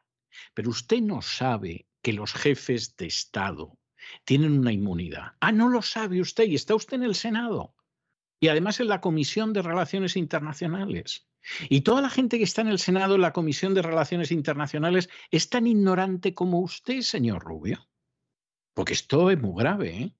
Esto es muy grave, ignorarlo. Es que esto es de lo más elemental de las relaciones internacionales. Acuérdese usted como cuando el Papa venía en un viaje a Estados Unidos, Benedicto XVI, a mitad de vuelo le informaron de que había órdenes de busca y captura en tribunales americanos contra él, precisamente porque se le asociaba con encubrir abusos sexuales en comandita con el difunto Juan Pablo II. Y recuerde usted, señor Rubio, cómo a mitad de vuelo el Vaticano se puso en contacto con el presidente para decirle a ver si vamos a aterrizar en territorio americano y por orden de una jueza de Texas llegan y le ponen las esposas al Papa y se arma la de San Quintín. Y el presidente le dijo, usted no se preocupe porque el Papa es un jefe de Estado y los jefes de Estado disfrutan de inmunidad. Pues esto resulta que el señor Rubio no lo conoce, lo cual es muy grave. O sí lo conoce y todavía es más grave. Todo esto sin entrar en los calificativos que se le puedan otorgar a Maduro, que son de los más variados. Y, por ejemplo, algún día habría que explicar por qué Estados Unidos no ha dejado de ser ni un solo año el socio comercial primero, número uno de la dictadura chavista a ver si es que, más allá de las cosas que dice Marco Rubio para animar a los cubanos y a los venezolanos del sur de la Florida, en realidad hay un interés en mantener al dictador Maduro, porque con un dictador así saqueamos todavía con más facilidad Venezuela. A ver si esa va a ser la razón de que en su día Donald Trump ampliara los permisos a Chevron para comprar petróleo en Venezuela. Y lo hacía el mismo Trump. A ver si alguna vez los políticos cuentan la verdad a la gente, en vez de intentar engañar a los tontos para que les voten, que en el caso de Marco Rubio sería para considerarlo. El senador Marco Rubio ha solicitado a la Interpol que emita una alerta roja para capturar al dictador venezolano Nicolás Maduro. El representante floridiano envió una carta al fiscal general Merrick Garland y al secretario de Seguridad Nacional, Alejandro Mayorkas, pidiendo que se instruya a la Oficina Central Nacional de Cooperación con Interpol que se le dé esta orden y argumentaba que Maduro se encuentra visitando países miembros que se verían obligados a arrestarlo al ser emitida esta alerta. En su carta, Marco Rubio decía que Maduro es un criminal acusado de aliarse con organizaciones terroristas para usar drogas ilegales como armas contra Estados Unidos. Y decía también, en el interés de la seguridad nacional americana y de la estabilidad regional, Maduro debe ser enjuiciado por sus crímenes contra el pueblo venezolano. Hay que decir que el presidente de Venezuela, Nicolás Maduro, llegó ayer a Kuwait, el cuarto país que visita en el marco de su gira internacional que comenzó el pasado martes 7 de junio en Turquía y durante la que ha visitado también Argelia e Irán. Bueno, y nos vamos a internacional y antes de entrar en las noticias de internacional, tenemos que anunciarles que en cesarvidal.tv desde ayer encuentran ustedes un nuevo documental, un nuevo documental de una hora de duración que se titula Buscar, Encontrar, Contar y cuyo subtítulo es Toda la verdad sobre Ucrania y Rusia. El documental, que dura algo más de una hora, es bastante claro. Nosotros exponemos este documental porque nos da ganas de vomitar la manera en que la Unión Europea ha censurado las informaciones sobre el conflicto de Ucrania, ha censurado medios de comunicación y ha censurado cualquiera que no sostenga su relato oficial, que por cierto es el relato oficial que le encanta en estos momentos a George Soros y a otros gerifaltes de la agenda globalista. Que en un momento determinado uno tenga que recibir una llamada, como a mí me pasó hace una semana, de un amigo de España, que te dice que no puede ver determinados canales en España porque se da la circunstancia de que dan información distinta a la verdad oficial sobre la crisis en Ucrania, provoca una tristeza y una vergüenza absolutamente indescriptibles. Esa Unión Europea pretenderá que sigue siendo democrática, aunque la rige un grupo de oligarcas que a su vez tienen una Comisión Europea que son lacayos que los obedecen. Comisión Europea a la que no ha elegido nadie, para empezar los propios europeos. Comisión Europea que no es controlada por el Parlamento Europeo. Comisión Europea que, vamos, en buena medida son gente de Soros y siguen la agenda globalista de Soros. Y esa gente decide censurar y la Unión Europea baja la cabeza y acepta la censura. Pero bueno, ¿qué democracia puede existir si se acepta la censura? Pero ¿cómo puede haber una democracia sin una libertad de información? Bueno, pues ahí están los británicos y la OTAN y la gente de Soros procurando que no se sepa nada. Nosotros somos contrarios a eso. Fíjense, nosotros creemos, igual que creía Thomas Jefferson, posiblemente el padre fundador de Estados Unidos más brillante, que la democracia puede funcionar sin partidos políticos perfectamente. Ha habido ejemplos de democracia, pero muy limpia a lo largo de la historia, que no contaban con partidos políticos. Pero la democracia no puede funcionar sin libertad de prensa. Y esto lo decía Thomas Jefferson, y como en muchas de sus afirmaciones, se encerraba una gran verdad. Y precisamente porque nosotros creemos en eso, lo cierto es que pueden ustedes encontrar en cesarvidal.tv ese documental titulado Buscar, Encontrar, Contar, que analiza el conflicto en la voz, en la realización del director Alexander Alexanian. Luego, ustedes pueden estar o no de acuerdo con lo que aparezca en ese documental. Luego, ustedes pueden decir, pues no me convence, es una voz que no me convence. Alguno lo puede ver y decir, pues esto es lo mismo que los otros, pero desde el otro lado. Ustedes pueden hacer el juicio que quieran. Pero lo que resulta absolutamente intolerable es que ustedes les censuren y que acaben con la libertad de expresión y que los expulsen de las redes sociales si no se suman al discurso oficial. Y precisamente por eso tenemos este documental, como otros que pueden ustedes encontrar en cesarvidal.tv y que se pueden volver locos intentando encontrar en otras plataformas porque jamás los van a publicar. Y eso es así de claro. Y seguimos ahora con nuestra sección de internacional del boletín porque esta, es, esta noticia es maravillosa.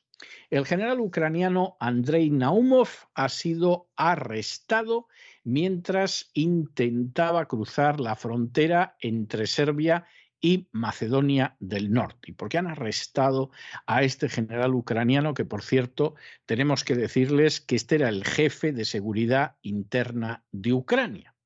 Bueno, pues porque como se da la circunstancia de que la guerra en Ucrania no va tan bien para Ucrania como pretenden los medios occidentales, que últimamente están bastante callados, pero tuvieron una época que es que parecía que el batallón Azov iba a entrar en el mismísimo Moscú en cualquier momento. Bueno, desde la liberación de Mariupol han ido callándose, cada vez se dice menos, y lo que sucede es que ya saben ustedes que cuando el barco se hunde, los primeros que lo abandonan son las ratas.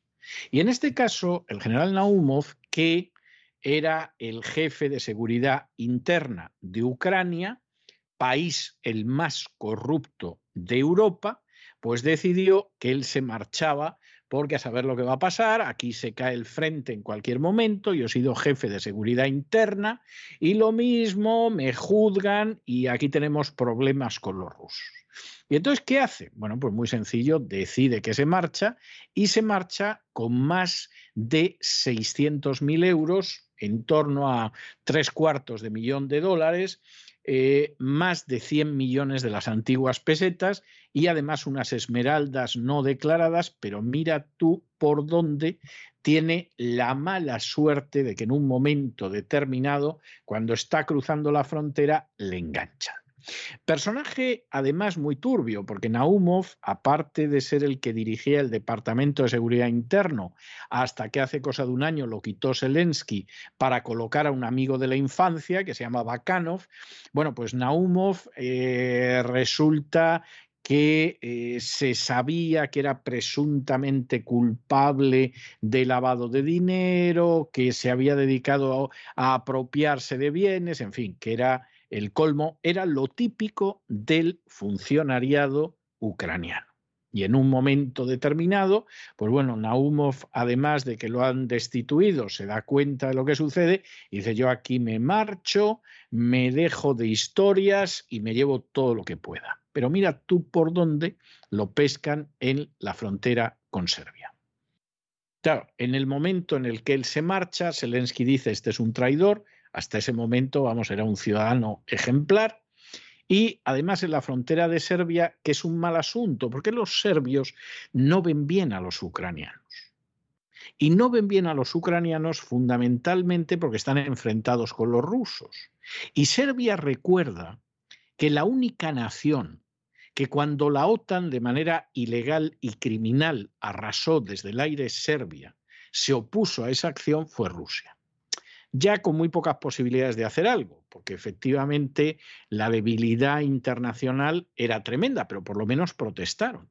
Otros colaboraron a arrasar desde el aire Belgrado, a arrasar Serbia, etcétera, etcétera. Algún país como España contribuyó no solo con aviones, sino también teniendo como secretario general de la OTAN a Javier Solana, socialista. Y claro, esto los serbios pues hombre, los pobrecitos mucho no pueden decir, no pintan mucho en el ámbito internacional, pero de pronto la frontera te la cruza un antiguo general ucraniano corrupto, etcétera, empiezan a registrar el automóvil y ahí aparecen pues 600 y pico mil euros, es decir, unos tres cuartos de millón de dólares, que no está mal para llevárselo. No sabemos si ya tienen más en el extranjero, unas esmeraldas, etcétera. Ah, te vas a enterar. Te vas a enterar. ¿eh? Por el bombardeo de Belgrado de momento te detenemos y ya veremos si te devolvemos a Zelensky, que te arranque la piel a tiras, o te tenemos aquí encerrado un rato, negociamos, etc.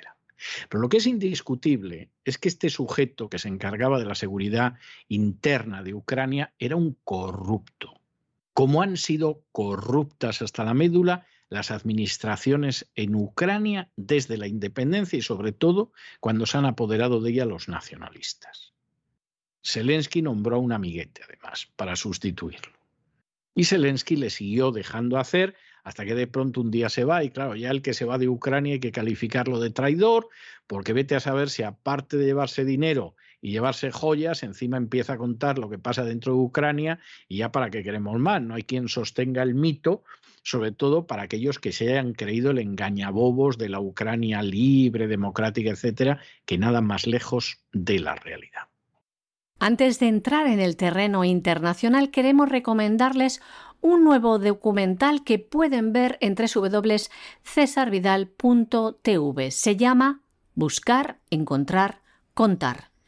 Toda la verdad sobre Ucrania y sobre Rusia en 67 minutos. Este documental del cineasta ruso Alexander Alexanian cuenta cómo la Unión Europea ha decidido de forma liberticida acabar con la libertad de prensa y de expresión para que nadie contradiga su relato oficial sobre el conflicto entre Rusia y Ucrania. Aquí en La Voz pensamos que ustedes tienen derecho a acceder a toda la información. Los ciudadanos tenemos derecho a informarnos y nutrirnos de todas las fuentes. Esa es la base de la libertad. De ahí se forman sus propias opiniones. Así que le recomendamos este documental imprescindible solo para suscriptores en cesarvidal.tv. Buscar, encontrar, contar. De Alexander Alexanian. Y ahora sí, vamos con la información. También nos vamos hasta Ucrania, donde el general ucraniano Andrei Naumov ha sido arrestado mientras intentaba cruzar la frontera entre Serbia y Macedonia del Norte. Durante la inspección de su coche en el puesto de control de Presevo, se encontraron unos 607.990 euros y dos esmeraldas no declaradas. Hay que decir que el Código Penal de Serbia prevé penas de hasta 12 años de prisión por este tipo de delitos. Naumov encabezó el Departamento de Seguridad Interna después de que en agosto del año 2019 el presidente Volodymyr Zelensky pusiera a su amigo de la infancia Iván Bakanov a la cabeza del Servicio de Seguridad de Ucrania, el SBU. Desde entonces, Naumov fue protagonista de numerosas investigaciones periodísticas sobre lavado de dinero y apropiación ilícita de bienes. En enero del año 2021 fue detenido un coronel del Centro Anticorrupción del SBU, Yuri Rasiuk, detenido por tentativa de asesinato precisamente de Andrei Naumov, el general ucraniano. El coronel del Centro Anticorrupción del SBU dijo que fue el exdirector del centro, Dmitry Neskromny, quien le había encargado el asesinato del general Naumov para ocupar su lugar. Horas antes del inicio de la operación especial rusa en Ucrania, Naumov y Bakanov abandonaron el territorio de Ucrania. Luego Bakanov regresó a Kiev, pero sin Naumov, quien huyó abandonó sus responsabilidades. El 1 de abril del año 2022, el presidente Zelensky despojó a Naumov del rango de general y de su cargo en el Servicio de Seguridad de Ucrania por traición. Bueno, y vamos a acabar en Estados Unidos, donde el antiguo presidente Trump, que ahora mismo debería seguir siendo el presidente Trump, a contar a tener en cuenta los datos que hoy hemos relatado en nuestro editorial, ha descalificado al comité que investiga el asalto al Capitolio del 6 de enero del 2021 al mm, calificarlo de tribunal canguro porque dice que no hace el menor caso de las normas establecidas por la justicia. No hace falta que les digamos que algunos de los legisladores, como es el caso de Benny Thompson, pues calificó esto de intento de golpe de Estado y que el golpe de Estado, además, pues detrás de él estaba Donald Trump, esto no hay quien se lo crea.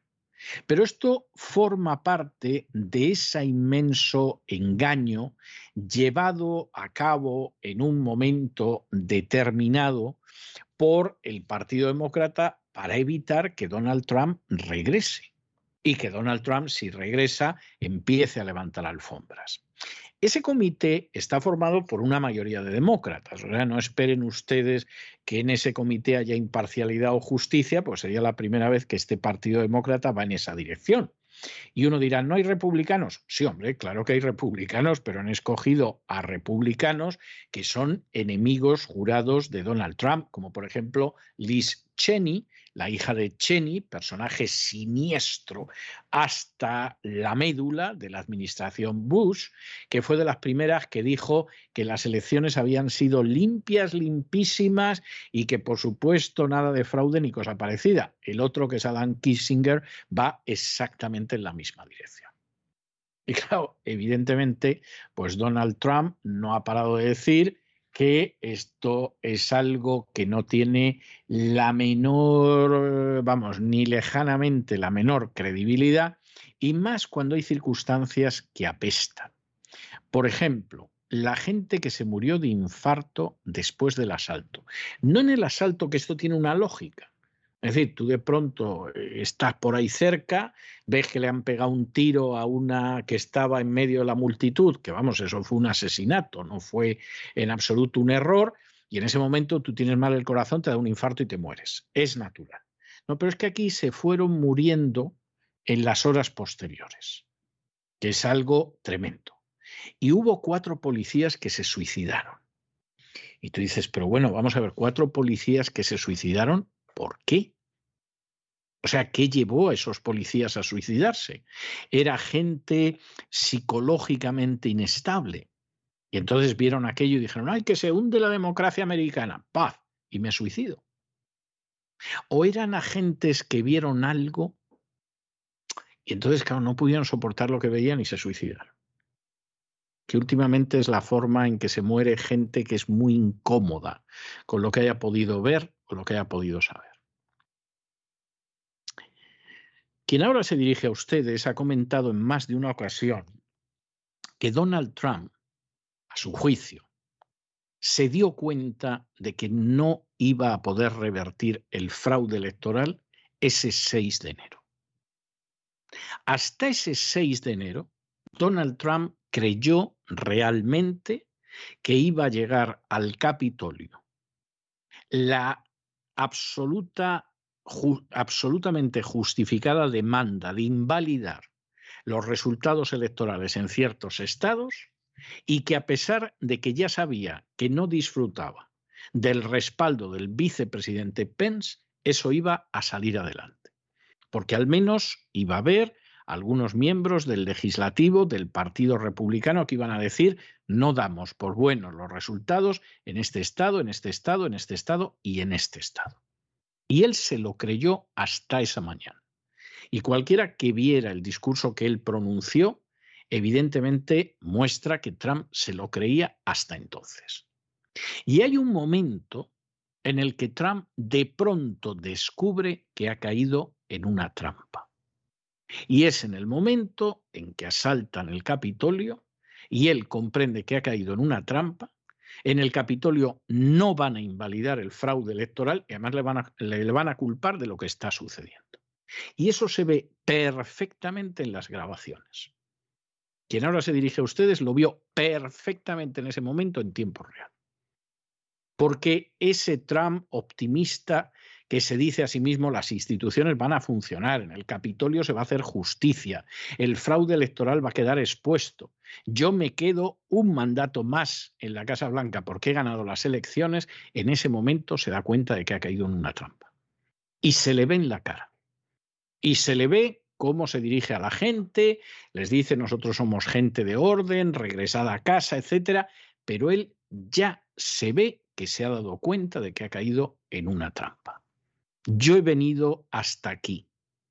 creyendo que las instituciones funcionan, convencido de que el sistema democrático va a invalidar un fraude electoral bochornoso en un país como los Estados Unidos y de pronto he caído en la trampa.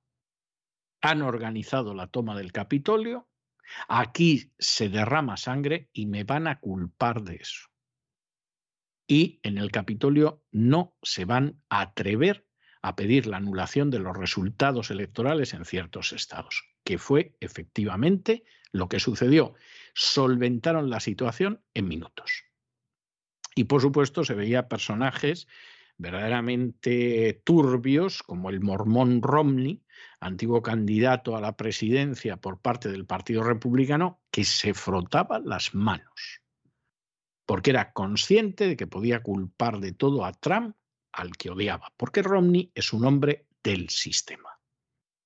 Y no es el caso de Donald Trump. Esa ha sido la grandeza y la desgracia de Donald Trump. Y por lo tanto hay que acabar con Donald Trump, porque si Donald Trump consigue la nominación en el Partido Republicano y se vuelve a presentar a unas elecciones frente a Biden o frente a otro, puede ganar esas elecciones. El electorado americano se puede movilizar de una manera tremenda. Van a intentar impedir la repetición del fraude electoral de las últimas elecciones. Y eso significa que al menos durante cuatro años la agenda globalista está fuera de combate. Y si está fuera de combate en Estados Unidos, lo va a tener muy difícil en el resto del mundo. Y encima, con los jefes de la agenda globalista que son muy viejos y que no está muy claro que aguanten seis años más. Es decir, los dos años que le quedan a Biden más cuatro años que podría tener Donald Trump. Llámese George Soros o llámese Klaus Schwab, es complicado, a lo mejor viven seis años, ¿no? Y Soros llega a centenario y todo, pero no da la sensación de que, de que estén en esa situación. Se pueden morir en cualquier momento, no van a ver el final de sus sueños. No solo eso, se llegaría al 2030 muy lejos de los objetivos de la agenda globalista. Y precisamente por eso hay que acabar con Donald Trump. Y hay que organizar un comité que hable de un golpe de Estado que es falso, que hable de que ese golpe de Estado lo planeó Donald Trump, que es totalmente falso, y que finalmente pues, permita aniquilar su figura para seguir manteniendo al fraudulento Biden en la Casa Blanca. Esa es la realidad y el que no la quiera ver, peor para él. El expresidente de los Estados Unidos, Donald Trump, ha descalificado al comité legislativo que investiga el asalto del Capitolio.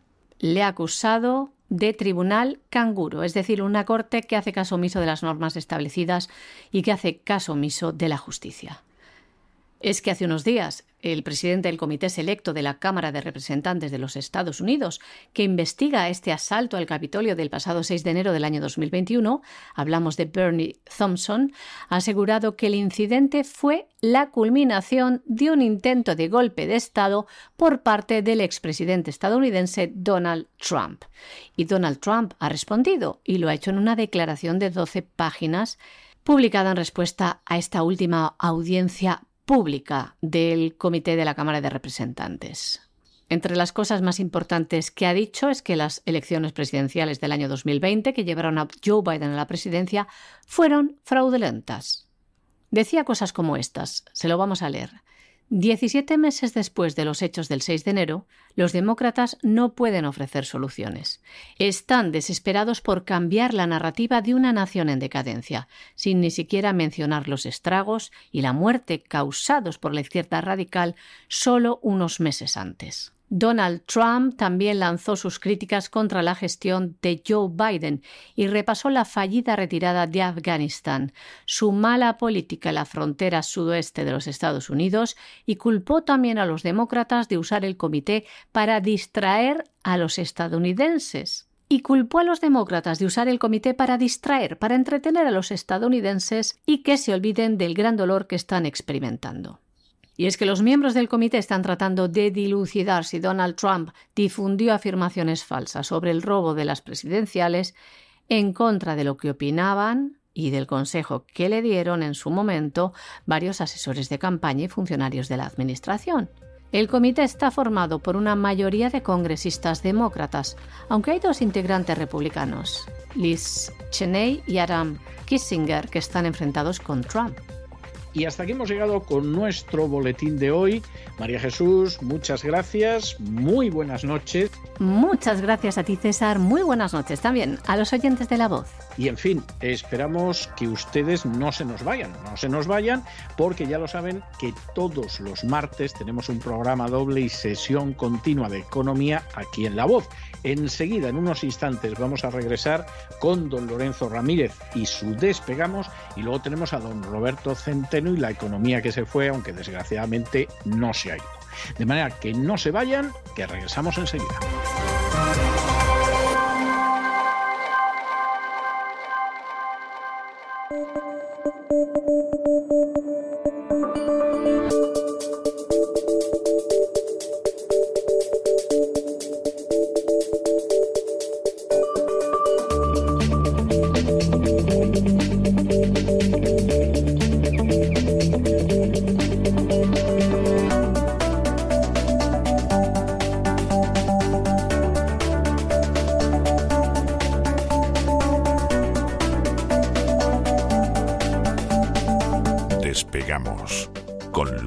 Ramírez.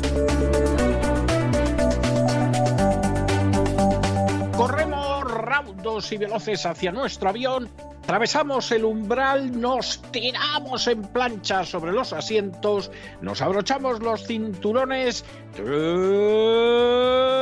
despegamos y nos vamos elevando por los aires hasta alcanzar nuestra altura y nuestra velocidad de crucero. A mi lado, don Loret Don Lorenzo, ¿qué hace usted con ese saco de abono? ¿Pero qué va a plantar usted alcachofas aquí dentro del avión? O sea, ¿qué piensa usted hacer con ese saco de abono? Muy buenas noches. Muy buenas noches, don César. Alcachofas de los visigodos. De los visigodos que tenía yo aquí. Efectivamente, alcachofas visigodas, sí. una, una semilla, madre mía, ¿eh? Madre mía, lo importante que son los fertilizantes ahora mismo, ¿eh? que al final, si se lo hubieran dicho esto a mi abuelo, que tenía que para descanse una pequeña finca con unos melocotoneros y, unos manzanos espectaculares, de, esa fruta que era de verdad, ¿no? No como la, la que hay ahora. de plástico que hay ahora, sí. Que es de cartón. Ahora mismo la fruta es de cartón. Yo cuando voy a comprar fruta digo, pues, pues no, cojo una caja de zapatos, la pinto y me la como, ¿no? Lo de los fertilizantes es tremendo lo que está pasando en el mundo y vamos a dar hoy una noticia que más de uno le va a dejar a cuadros porque los fertilizantes rusos están llegando a los agricultores estadounidenses de tapadillo y con el beneplácito de la Casa Blanca, mientras que a los ¿Qué demás. Me dice usted? ¿Qué me dice usted? O sea, usted lleva aquí esto a ver si se lo vende algún granjero del Midwest. Voy para allá, voy para allá, voy para allá. Iba a ver a Joe Biden a vendérselo a él, pero me ha dicho que ya hay suficiente, suficiente fertilizante dentro de la Casa Blanca ¿verdad? Hay mucho abono ya, hay, hay mucho abono. De hecho, huele, ya cuando uno se va acercando, ya va oliendo y que me lo llevara a otra zona, ¿verdad? A lo mejor en Wyoming, Wisconsin, no sé, Ohio, algún sitio algo así, algo así, ¿no? Donde se maneja el material, ¿no? Hoy también está siendo un día negro eh, para los mercados. Empezó con un pequeño repunte, eh, siempre sucede eso, ¿no? Cuando hay muchas caídas el día anterior en la bolsa, pues alguno aprovecha para comprar, ya directamente hay un run run importante sobre esa subida de tipos en Estados Unidos del 0,75%, que ayer decíamos que era una posibilidad, ahora prácticamente todos los medios de comunicación están abriendo con eso, porque en estos momentos, cuando estamos hablando usted y yo, César, cuando estamos volando, ahora mismo ya está reunido el Consejo de Gobierno de la Reserva Federal, mañana sabremos el resultado de esa reunión con esa subida de tipos de interés que se producirá seguro y la cuestión es de cuánto y como siempre digo, pues habrá que estar atentos al discurso de Jerome Powell, que siempre que habla la lía, ¿no? Siempre que habla sube el pan. Y nunca mejor dicho, porque estamos en un escenario inflacionario de caballo. ¿no? Vamos a hablar del tema de los fertilizantes, vamos a hablar también de ese tope del gas en España, en el programa de hoy, de las criptodivisas, pero déjeme comenzar con una noticia que quizás sea la que más lejos le queda a muchos de nuestros oyentes, no solo por distancia, sino también por conocimiento, porque vamos a comenzar hablando de un tema que está pasando bastante desapercibido, pero que ya avanzamos en estos micrófonos, brevemente, eso sí, hace unas semanas, y que tiene que ver con problemas que están teniendo determinados bancos chinos en el ámbito rural para atender la retirada de depósitos de sus clientes. Lo que se conoce en España como un cierre bancario, en inglés se dice corrida bancaria, ¿verdad? Bank run, que no es exactamente un corralito, aunque a veces se use como sinónimo, porque en este caso no hay ningún gobierno o autoridad financiera que limite la retirada de efectivo y las transferencias, sino que ante la desconfianza de los clientes eh, pues de unas determinadas entidades, que ahora vamos a explicar dónde están, sobre la salud de su banco, esa liquidez y solvencia, pues se apresuran a retirar el dinero en una especie de carrera, de ahí lo de Bank Run, que obliga a la entidad a cerrar la ventanilla, algo que en Hispanoamérica muchos han vivido de forma generalizada, seguramente muchos nos están escuchando y están diciendo, ya, ya, ya, ya sabemos, Lorenzo, de qué va esto de las corridas bancarias, y que se ilustra, siempre ponemos el ejemplo, ¿no? Esa película, Qué bello es vivir, que hemos mencionado en alguna que otra ocasión. Gran, gran película, gran película que hemos recomendado en cesarvidal.tv y gran película porque aparece efectivamente como en un momento determinado tiene lugar el, caos bancario cuando la crisis del 29, ¿no? Y, Cómo, cómo responde la gente frente a eso. Sí, sí, Frank Capra, ¿no? It's a Wonderful Life en, en, en inglés. En inglés. Si uno la quiere buscar en versión original, siempre lo recomiendo. Sobre todo películas eh, antiguas, incluso que ya hayan visto, anímense, anímense y veanlas en, en inglés y dirán, oye, pues esto es otra cosa, ¿no? Pues efectivamente, es una parte de la interpretación también la voz, ¿no? Que tiene el mismo nombre que este programa. Todo comienza el pasado 18 de abril. El pasado 18 de abril hay clientes de cuatro bancos rurales. Algunos podrían pensar que son cajas de ahorro China es muy grande y los bancos de China, aunque sean en el entorno rural, son grandes también. Es decir, no sería una caja de ahorros al uso, pero sí que podríamos decir que sus clientes, ¿no? Pues son clientes del sector primario fundamentalmente, ¿no? Bancos rurales que dejan de tener acceso al dinero depositado los clientes en ellos, ¿no? Cuatro entidades de la región de Henan, con H, es una provincia eh, sin salida al mar de China, en la parte central del país. De hecho, es la cuna de la civilización china, aunque en la actualidad pues es una zona muy poco desarrollada, al menos comparado con el resto del país, en, el ámbito económico. La economía sigue creciendo gracias pues, a los precios del aluminio, del carbón, materia prima, agricultura, industria pesada también y algo de turismo y comercio minorista por aquello de que, bueno, pues es una, es, una provincia o una región que es muy interesante visitar porque, como digo, es la cuna de la civilización china. Supongo que usted, don César, sabe de sobra, ¿no? Sí, sí, estamos hablando. Sí, sí, sí, lo sé, sí lo sé. Posteriormente, se suman otros dos bancos a este cierre de ventanilla, ubicados en la provincia de Anhui, provincia ubicada en la parte oriental, también sin salida al mar, que está un poco más desarrollada económicamente, pero que es, eh, similar. Así que en total estamos hablando de seis bancos en toda China.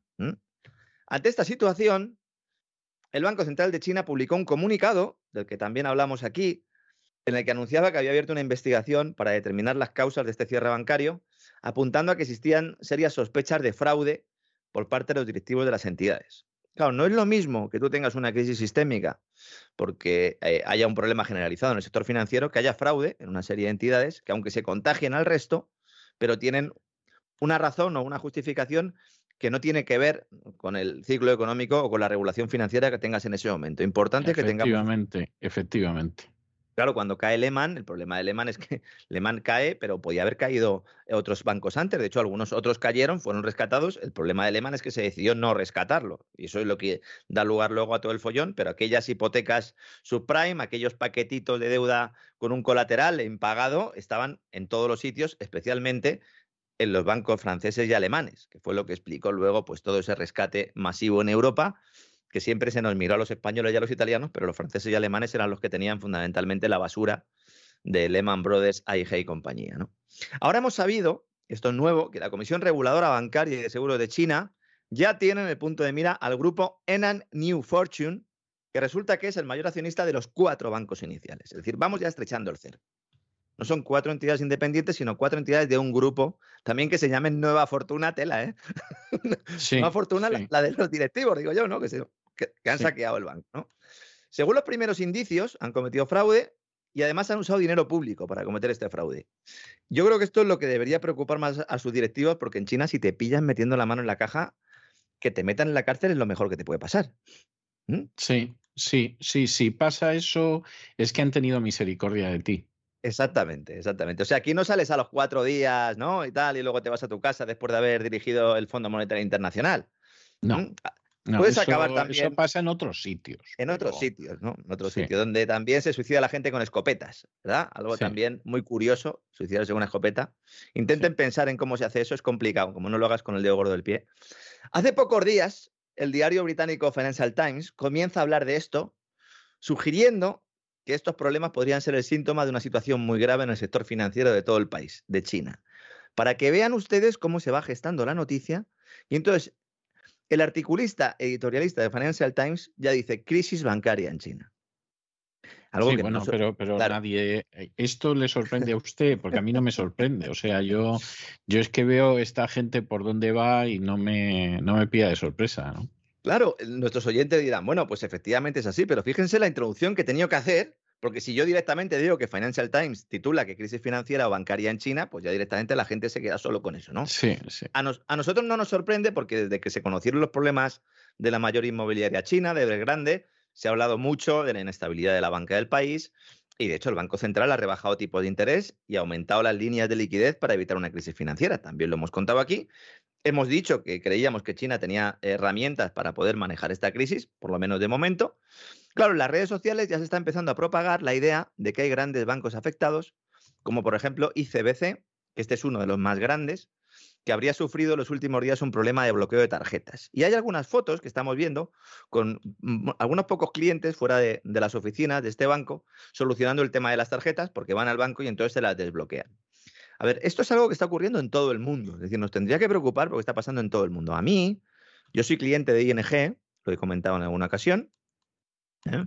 y yo me quedé hace dos semanas sin poder pagar una gasolinera porque ING pues decidió, sus sistemas decidieron que no se podía pagar con ninguna cuenta de ING Direct. ¿Y qué hizo usted si no es indiscreción? Pues nada, directamente, directamente dejar allí mi documento nacional de identidad y otra cosa mariposa. Mm, tuve que volver al día siguiente a pagar. ¿Mm? Ay, Dios mío. Imagínense, imagínense, me podía haber dicho el de la gasolina, pues deja usted aquí el coche, mm, pues dejo aquí el... No, efectivamente, ING no atendió a nadie por teléfono, luego pidió disculpas, lo que ellos quieran, ¿no? ING es una entidad de primer orden. CaixaBank hizo lo mismo el otro día y se lo hizo a un popular presentador de radio que trabaja en una casa en la que usted también ha trabajado mucho tiempo el señor Herrera, que además en sus redes sociales puso lo que le había pasado, que no le habían dejado pagar en un restaurante, y CaixaBank le arregló la situación con relativa rapidez. Bueno, porque era la Caixa, y la Caixa decide quién muere y quién sobrevive. Pero fíjese, es decir, si le pueden, si, si puede haber un problema, vamos a dejarlo ahí porque no sabemos ¿no? realmente lo que ha sucedido, un problema informático que mm, eh, haga que no podamos utilizar las tarjetas. Esto yo lo comento también para que la gente empiece a darle vueltas a esto de que tiene que desaparecer el efectivo y todo esto que nos están diciendo. Bueno, por lo menos tengan dinero en varias entidades porque puede pasar. Porque si no lo llevas claro, En cualquier momento puede pasar, ¿no? Aparte de llevar efectivo, que siempre es interesante. Lo que pasa es que, claro, entiendo, ¿no? Que si uno eh, va a los restaurantes donde va el señor Herrera, pues a lo mejor el efectivo que tiene que llevar es un sueldo. Sí, y seguramente es que no van a los restaurantes que va el señor Herrera. O sea, no, no queremos hacer de menos a nadie, ¿eh? pero, pero vamos, que no, ustedes no van a esos restaurantes. ¿eh? Y no porque sean malos, es más bien todo lo contrario. Al revés, ¿no? Al revés. Estos, van a ser los sitios donde se va a poder comer carne, ¿no? En esa nueva anormalidad aquí se podrá comer carne. Eso sí, pues se pagará precio de oro. No sabemos si humana, a lo mejor es humana también la que se come, ¿no? Bueno, todo esto se está viendo impulsado además porque los habitantes de Shanghái vuelven a temer que se decreten confinamientos ante el anuncio de que las autoridades sanitarias van a realizar más pruebas diagnósticas a la mitad de sus 25 eh, millones de habitantes para ver si tienen el famoso SARS-CoV-2. A mí esto es lo que más me preocupa no porque vaya a haber eh, muertes en China, que evidentemente no las está, no las está viendo, sino porque esto puede eh, aumentar los problemas de cadenas de suministro que parecía que se estaban solucionando y que incluso dije hace unos cuantos días que era una buena noticia que los puertos eh, chinos ¿no? se estuvieran abriendo. ¿no? En Pekín, el gobierno de uno de sus principales distritos ya ha ordenado, ordenó el pasado jueves el cierre de todos los lugares de ocio cuando hacía unos pocos días les había permitido abrir. Esto lo que ha provocado, además de lo que estoy comentando en el ámbito macroeconómico mundial y de previsiones y de miedo, está provocando que la gente pues, empiece a realizar otra vez eh, compras compulsivas y ante el miedo de que haya problemas financieros, ¿qué hace el personal? Pues va al cajero automático. Con lo cual, tenemos, claro. tenemos la profecía autocumplida una vez más. ¿no? Esto es lo que sabemos. Estos son los hechos. Eh, todo lo demás que se puede decir, bueno, pues cada uno que se haga responsable, pero estos son los hechos. A los problemas sanitarios se añaden los geopolíticos, porque ayer no lo comentamos, pero el fin de semana este con lo de Taiwán ha sido tremendo. César, es que estos tíos están calentando la olla ya, no sé, se les va a quemar el cocido. Sí, pero bueno, es una manera de distraer a la gente y, en fin, de distraer a la gente, entre otras cosas, de que no parece que Zelensky se esté luciendo en estos momentos. ¿eh? No, no, efectivamente, ¿no? Además eh, ha habido una cumbre allí, ¿no? El, el Lloyd Austin, el, el, homólogo, bueno, el responsable, ¿no? De la defensa de Estados Unidos, eh, eh, después de hablar con el chino, sale el chino y dice, oiga, dejen de tocar las narices, Taiwán es nuestro, será nuestro y siempre ha sido nuestro, así que dejen de tocarnos las narices. Parece como que Estados Unidos quiere forzar estas declaraciones por parte de China y así justificar, ¿no? Esa gira por el Exactamente, sí, sí, sí. Que, Ha hecho, que ha hecho Biden y ulteriores movimientos, porque yo estoy convencido de que iba a haber follón de algún tipo. Todavía no sé cómo, pero la guerra económica ahí también ha comenzado, ¿no? Claro, ante todo esto, los medios de comunicación asiáticos están ya anunciando que el gobierno chino prepara un fondo de rescate por valor de decenas de miles de millones de dólares. Esto no es mucho dinero. Decenas de miles de millones no es. No. No, es mucho dinero. Hombre, nosotros no lo pescamos ni borrachos, pero no, no, pero vamos a ver, vamos a ser vamos a ser eh, sinceros, no es dinero. O sea, no es dinero. por, poner un ejemplo, no sé, los créditos ICOs se están hablando en España de 20.000 millones de euros que van a ser completamente impagados. O por poner un ejemplo que pudiera ser más similar, cuando Ben Bernanke eh, y bueno, y el Tesoro de Estados Unidos aprueban ese rescate de la banca de Estados Unidos en la crisis de 2008. Eh, se hizo primero un, paquete de 700 mil millones de, dólares. Estaríamos hablando de centenares de miles de millones y aquí solo de miles de millones. ¿no? En concreto, fuentes del Banco Central chino están indicando que se espera que el nuevo Fondo de Seguridad y Estabilidad Financiera, le van a llamar, muy parecido al instrumento que se utilizó también en la Unión Europea de estabilidad financiera, que propone un respaldo a las grandes instituciones como bancos aseguradoras y empresas de arrendamiento, importante porque estarían también rescatando de alguna manera el sector inmobiliario, en casos de colapso inminente o crecientes pérdidas de inversión, dicen ellos, provocadas por la agitación del mercado extranjero. Claro, aquí cada uno pues barre las con su sardina y sí, no, exactamente, hay mucho follón ahí fuera y tal, ¿eh? pues bueno, aprovechamos, ¿no? Claro, ellos no mencionan directamente a Ucrania porque evidentemente no lo van a hacer, ¿no? Otros usos previstos incluyen proporcionar liquidez temporal para evitar que las empresas con escasez de efectivo puedan quebrar, que esto es otro problema que es importante, e inyectar capital para poner las empresas eh, bajo control público con procedimientos de quiebra ordenados. Esto se va a hacer seguramente antes del verano, estamos ya en verano, pero antes de que lleguen los meses de julio y agosto, porque en otoño Xi Jinping eh, quiere repetir, eh, va a haber ahí un acto importante, el, el gran líder, ¿verdad? Tercera vez, ¿no? Tercer mandato. Y bueno, pues lo que quiere básicamente es tener el, sector financiero ordenado, que no haya un problema en el sector inmobiliario y que no haya un problema de COVID. Esas ahora mismo son las tres prioridades de China, porque el tema de los alimentos no le preocupa demasiado porque han comprado, tienen los almacenes llenos. ¿eh? Mientras nosotros estamos haciendo el primo, ellos han estado comprando. ¿no? Entonces, el capital para el fondo controlado por el gobierno va a venir también de parte de los bancos, de los que estén mejor, y eh, también habrá fondos públicos, evidentemente. ¿no? En principio ya se está hablando de que habría un, unos 10.000 millones de dólares, 64, bueno, sí, 10.000 millones de dólares de los grandes bancos y luego Pekín pues podría incrementar todo esto hasta, septiembre. Es decir, que vamos a tener pues una intervención financiera en China. ¿no? China ya tiene fondos de rescate más pequeños y específicos. Eh, tiene uno para la industria de seguro eh, en marcha desde finales de 2021. Tiene también un fondo de seguro de depósitos parecido al que tenemos aquí. Bueno, pues lo que se plantea es evitar que una crisis de liquidez pueda derivar en una crisis de solvencia. Eso es lo que está pasando ahora mismo en China. De esto prácticamente no se habla porque ahora todos los titulares son la caída, la debacle de, Wall Street, la caída debacle de las eh, acciones en, Europa y luego, eh, la masacre, se dice ya, en el mercado de las criptodivisas, es que Bitcoin está ya en 20 mil dólares. Masacre es la palabra eh, que se está utilizando ahora mismo en los medios especializados para contar lo que está pasando, provocado, pues como dijimos, por el tema de, Celsius. Celsius es una entidad que se dedica al, préstamo de criptodivisas, pero el problema no es de Celsius, es que luego ha salido Binance, la mayor plataforma de intercambio de divisas digitales, un exchange, es decir, un banco de criptos, que contamos de aquí, que había advertido al mercado que si había problemas, mm, en un momento dado podrían cerrar la ventanilla. Dijimos que eso había generado un terremoto en el, mercado cripto, pero es que precisamente ayer Binance, durante tres horas, estuvo bloqueado, aplicó un corralito. Justo después de que Celsius Network anunciara el bloqueo de retiradas y transferencias en cuentas. Está pasando lo que comentamos que iba a pasar. Pero, ¿porque seamos muy listos? No. Porque nos lo haya contado una fuente eh, eh, pues que esté de alguna manera trabajando para el bien dentro de estas compañías. No, lo dijeron ellos. Hace 15 días lo dijeron ellos. Dijeron que esto podía pasar. Y esto ha pasado. ¿Por qué?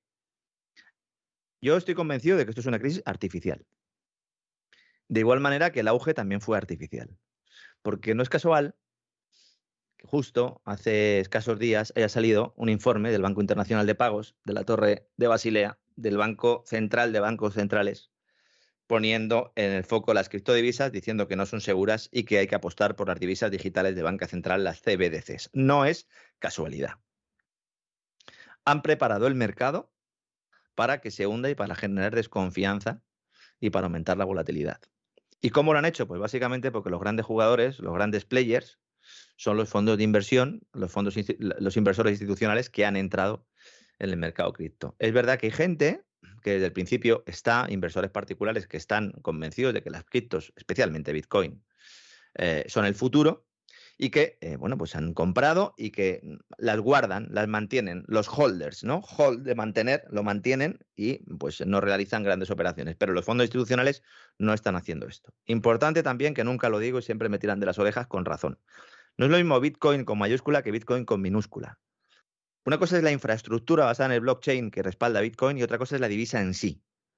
La divisa en sí puede estar cayendo, pero lo que es la plataforma pues, sigue funcionando perfectamente. Para que nos, para que nos entiendan, pues claro, hay, mucho, hay, mucha gente que sabe mucho de esto, y yo pues aplaudo que sepan mucho, pero hay otra que no sabe tanto y no le podemos explicar las cosas en el lenguaje que se la explican ustedes porque, porque que entonces no se enteran. Básicamente, básicamente no se enteran de nada, ¿no? Así que cuidado porque el Banco Internacional de Pagos ha puesto en proa ya ¿eh? estas, estas criptomonedas. Ha vuelto a insistir en que solo se utilizan para delitos financieros, lo cual evidentemente es, mentira. Han dicho que no son dineros sino activos especulativos. Esto es cierto, es cierto y lo está demostrando ¿eh? el mercado en los últimos, en los últimos tiempos.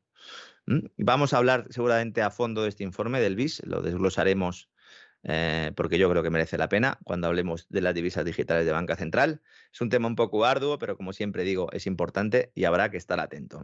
Así que yo creo que sí que es una crisis artificial, igual que hemos expuesto antes, pues eh, las causas ¿no? que, han podido llevar a, pues una caída de las criptodivisas, también yo insisto en que aquí hay muchos elementos, muchos factores que nos indican que hay mano negra, mano negra detrás de todo esto. Y en España, ¿qué pasa con la banca? ¿no?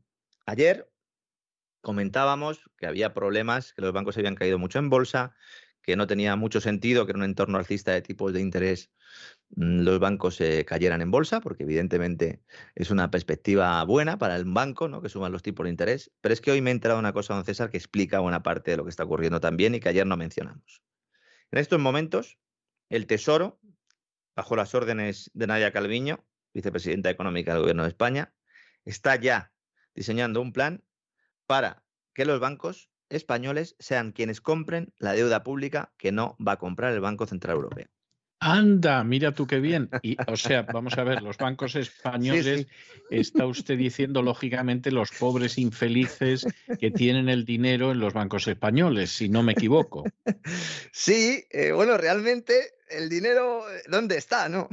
Claro, podríamos decir, ¿no? Pero efectivamente, sí, efectivamente. Van a ser los bancos con ese dinero de sus depositantes y con el de nueva creación y con el que soliciten al Banco Central Europeo, porque los bancos siguen teniendo eh, la inyección continua del Banco Central Europeo, quienes compren eh, la deuda pública. Esto lo vamos a explicar porque esto, eh, algunos estará tomando ahora mismo algo fresquito, bueno, pues yo les recomiendo que se siente. Esto es trasladar el riesgo de impago del Estado a los bancos.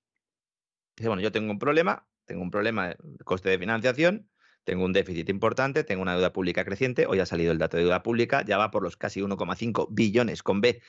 Según el protocolo de déficit excesivo, si, cogemos la deuda, la deuda, en bruto, pues ya se camina ¿no? hacia, los, hacia los 2 billones con B de, de euros, y entonces tengo problemas ahora para colocar la deuda. Entonces, ¿qué hago? Entonces yo llamo a los bancos, que los bancos me van a salvar. ¿Y por qué me salvan los bancos? Porque yo les prometo a ellos que les voy a salvar yo a ellos también. Por eso siempre digo que los bancos y el Estado es lo mismo. Es lo mismo. Antes, cuando bueno, cada vez, si había una línea de separación, esa línea cada vez es más tenue, más borrosa y más difícil de distinguir.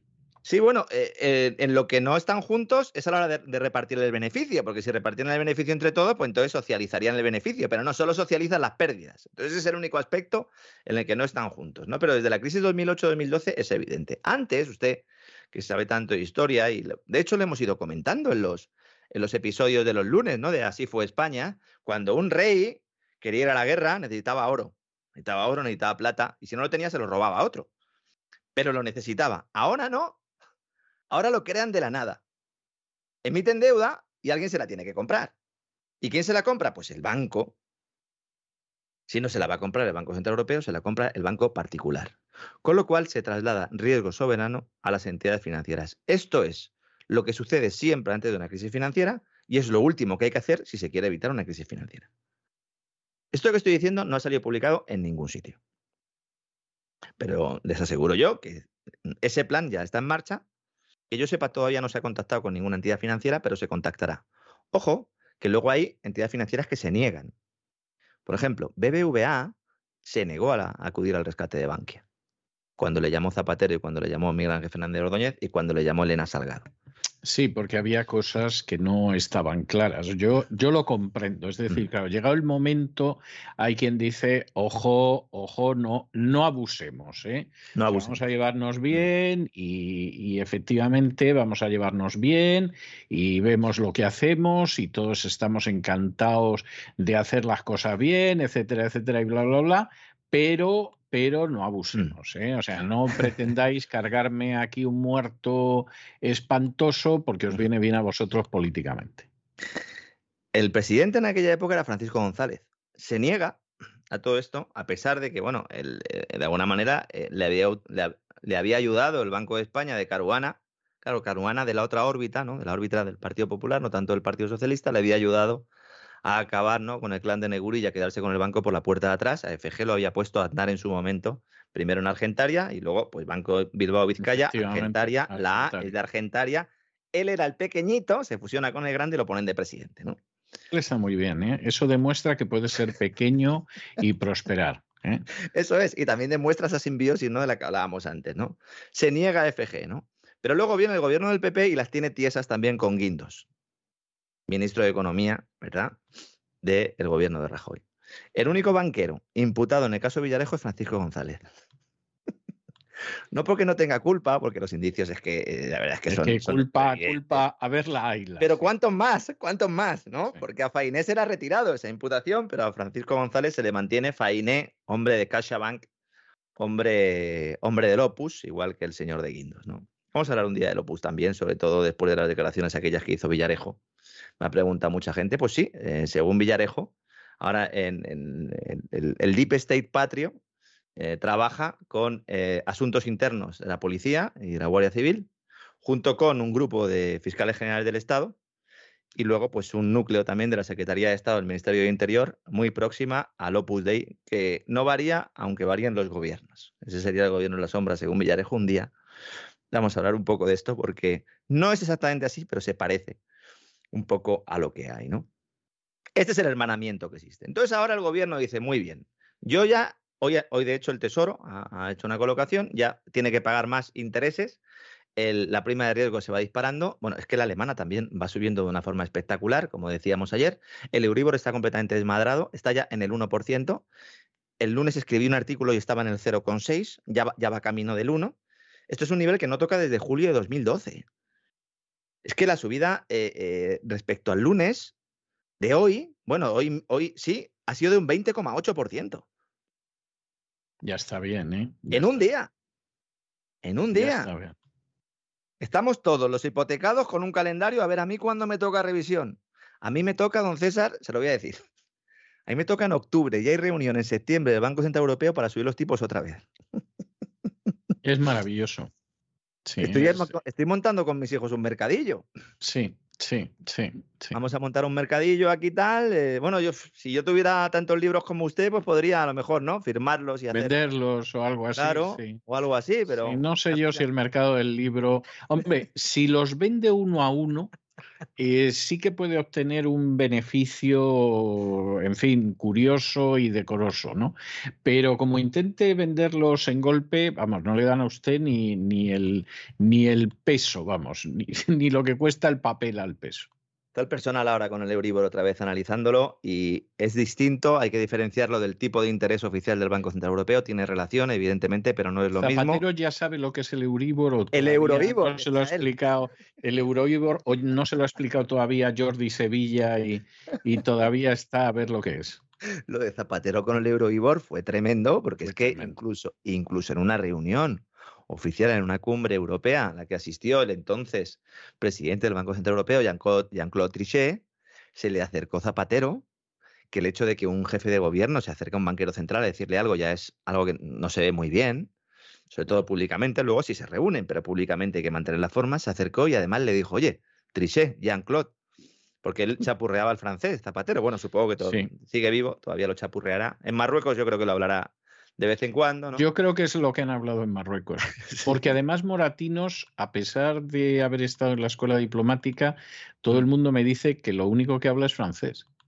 Sí, Moratino es el que tenía un mapa, ¿no? Con, con, Ceuta y Melilla y las Canarias, que era Marruecos. Zapatero, Zapatero, Zapatero. Se hizo una foto con ese mapa de fondo, eh, que lógicamente se lo pusieron los marroquíes, que no pierden ocasión de humillar a España y a los españoles siempre que pierden. ¿eh? Yo creo que, eh, siempre que pueden, perdón, yo creo que es una especie de deporte nacional. ¿eh? Lo del atrezo, son, son, los reyes del atrezo, ¿eh? siempre te ponen alguna figurita detrás con algún liberador que nos pasó a cuchillo a los españoles, te cambia la bandera, te pone otro himno.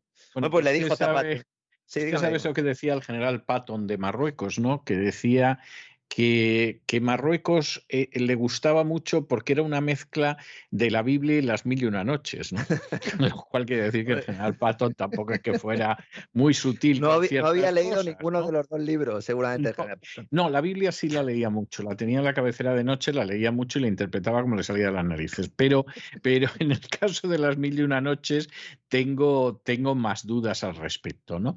Pero realmente es algo, es algo tremendo de Marruecos. Pues y, efectivamente yo creo que tienen un poder de seducción que hay que reconocérselo a los marroquíes. O sea, yo, yo creo que, que, al enemigo hay que reconocerle las cualidades porque es la única manera en que te puedes enfrentar con el enemigo con ciertas posibilidades de éxito. Y en España ha sido muy común, muy común, muy común eh, el, realmente despreciar a los marroquíes, así, bueno, pues los moros, los no sé qué, les tiras, como yo he oído decir en muchas ocasiones, les tiras un trozo de tocino y salen huyendo. O sea, estas, estas pavadas a mí me ha tocado escucharlas muy a menudo en España. Y, es una estupidez despreciar a los marroquíes, porque luego tienen una gran capacidad de seducción, una enorme capacidad de soborno, pero una capacidad de soborno verdaderamente impresionante y a la hora de maniobrar contra España se estudian los temas, que es algo que yo tengo que decir que lamentablemente no tengo la sensación de que los ministerios, el Ministerio de Asuntos Exteriores y los ministros de Asuntos Exteriores se estudien los temas y sin embargo a mí me cuenta gente que ha tenido enfrente a los marroquíes que en un momento determinado, cuando tú llegas a discutir alguna cuestión con los marroquíes, se han estudiado el papel hasta de Kant. son profesionales, profesionales, ¿no? Como decía el, protagonista, uno de los protagonistas de Airbag, ¿no? Pazos, ¿no? Que decía, ¿pero qué profesional, no? Pues estos son profesionales y además tienen eh, pues el sitio estratégico, la propia geografía, que están ahí entre los pilares de Hércules, que diría Platón. Sí, pero nosotros también tenemos la propia geografía y no la hemos aprovechado. Pero compáreme usted la inteligencia, ¿no? Marroquí con lo que está pasando ahora mismo en, Tarifa, ¿no? A, partir de allá, pues cada uno. Efectivamente, efectivamente. Bueno, ¿qué le dijo eh, Zapatero a Jean-Claude? Le dijo, oye, Jean-Claude, a ver si me bajas el Euroibor. Y claro, Jean-Claude le miró como diciendo, mm, pero, que... pero, tío, tápate, tápate un poquito, ¿no? El Euribor es el tipo de interés interbancario al que se prestan dinero los bancos entre sí. Como el, tipo de referencia del Banco Central Europeo, la tasa de referencia, el tipo de interés, que siempre decimos, va a subir en la reunión de julio y luego de septiembre, pues todo el mercado interpreta que también va a subir el tipo de facilidad de depósito, que es el tipo de interés que aplica el Banco Central Europeo a las reservas de los bancos. Entonces, que tienen guardadas en las propias arcas digitales del Banco Central Europeo. Entonces, el mercado ya está empezando a descontar que esto va a subir. Evidentemente va a subir, es decir, que cuando suba ya eh, ese tipo, ese tipo de interés, pues veremos que no hay una traslación tan rápida ¿no? en el mercado. Eh, eh, con lo cual, pues seguramente buena parte de la subida futura se esté anticipando ahora. Esta es la única buena noticia que puedo dar porque no hay otra y a mí es el primero que me, que me pilla esto. ¿no? Importante también, van a empezar a producirse quiebras empresariales y expedientes de regulación de empleo después del verano. En el ámbito corporativo, el próximo otoño ya está en el calendario porque los abogados especializados en derecho concursal y los que se dedican a llevar casos laborales están adelantando trabajo porque las empresas preparan expedientes de regulación de empleo para después del verano. Por eso... O sea, después del verano lo que viene es un panorama glorioso. Pues imagínense, menos mal que en Agas está llenando los depósitos de gas.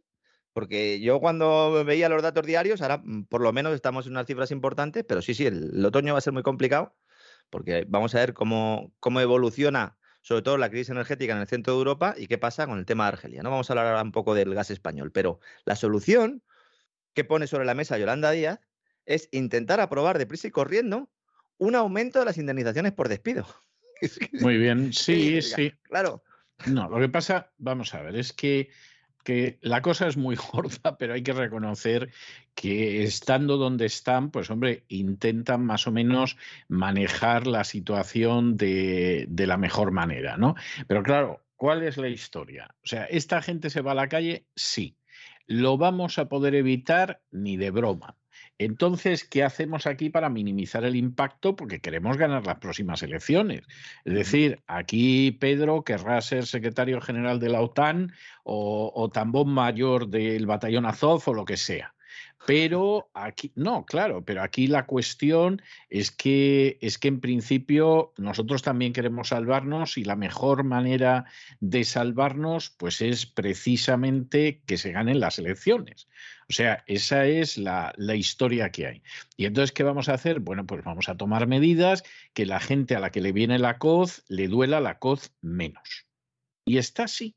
O sea, esa, esa es la historia que hay, no, no, hay otra, no hay otra historia. O sea, vamos a intentar que efectivamente el golpe sea lo menos posible, porque si el golpe es el menor golpe posible, pues oye, a lo mejor a partir de ahí podemos ganar algo. O sea, no, no es otra cosa. ¿Eh? No es otra cosa. Y por el camino, pues claro, evidentemente cargas en más costes a las empresas. Efectivamente. Y, con lo cual pones en, una situación peor, ¿no? Esa evolución de la economía española, que llegará un momento en el que ya no haya empresas. Eh, pues como sucede en muchas comunidades autónomas de España. ¿eh? Efectivamente. Pero ahí se aplica la doctrina Rubalcaba, que es la de que el que venga detrás que arre.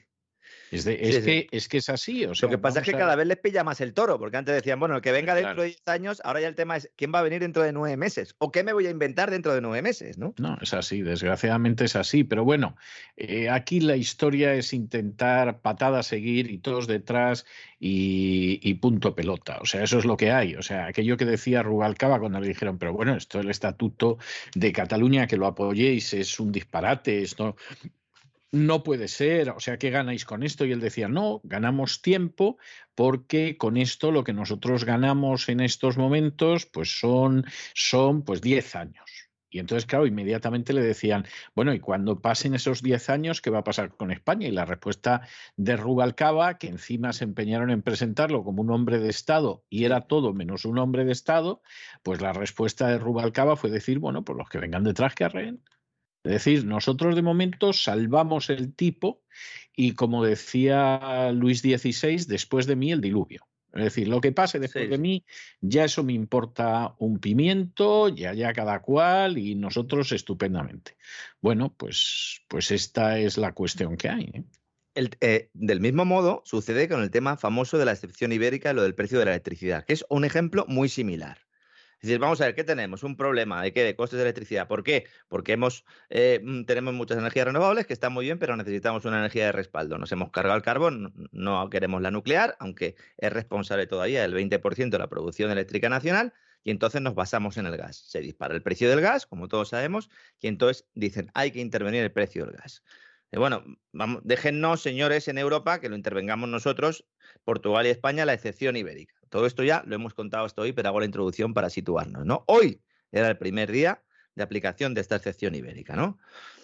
La casación del nuevo sistema del mercado mayorista de precios ha cerrado en 165,59 euros. Estamos hablando de casi 50 euros menos que el precio registrado ayer. Lo que se hace básicamente es se le pone un tope al precio del gas que entra a las centrales eh, eléctricas, las de ciclo combinado, que son las que queman gas, y entonces, pues con eso se minora un poco el precio de la luz, ¿no?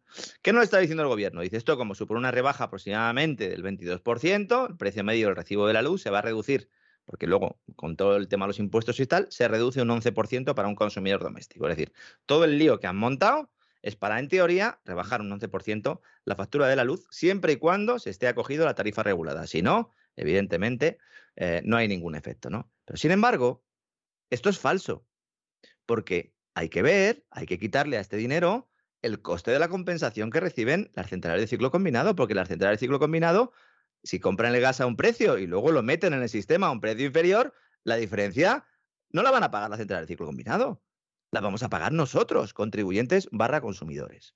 Si añadimos esto, que serían unos 40 euros, el precio final ya queda en torno a los 190-200 euros el kilovatio frente a los 214 del día anterior. Es decir, estamos hablando de un descenso de precio exiguo.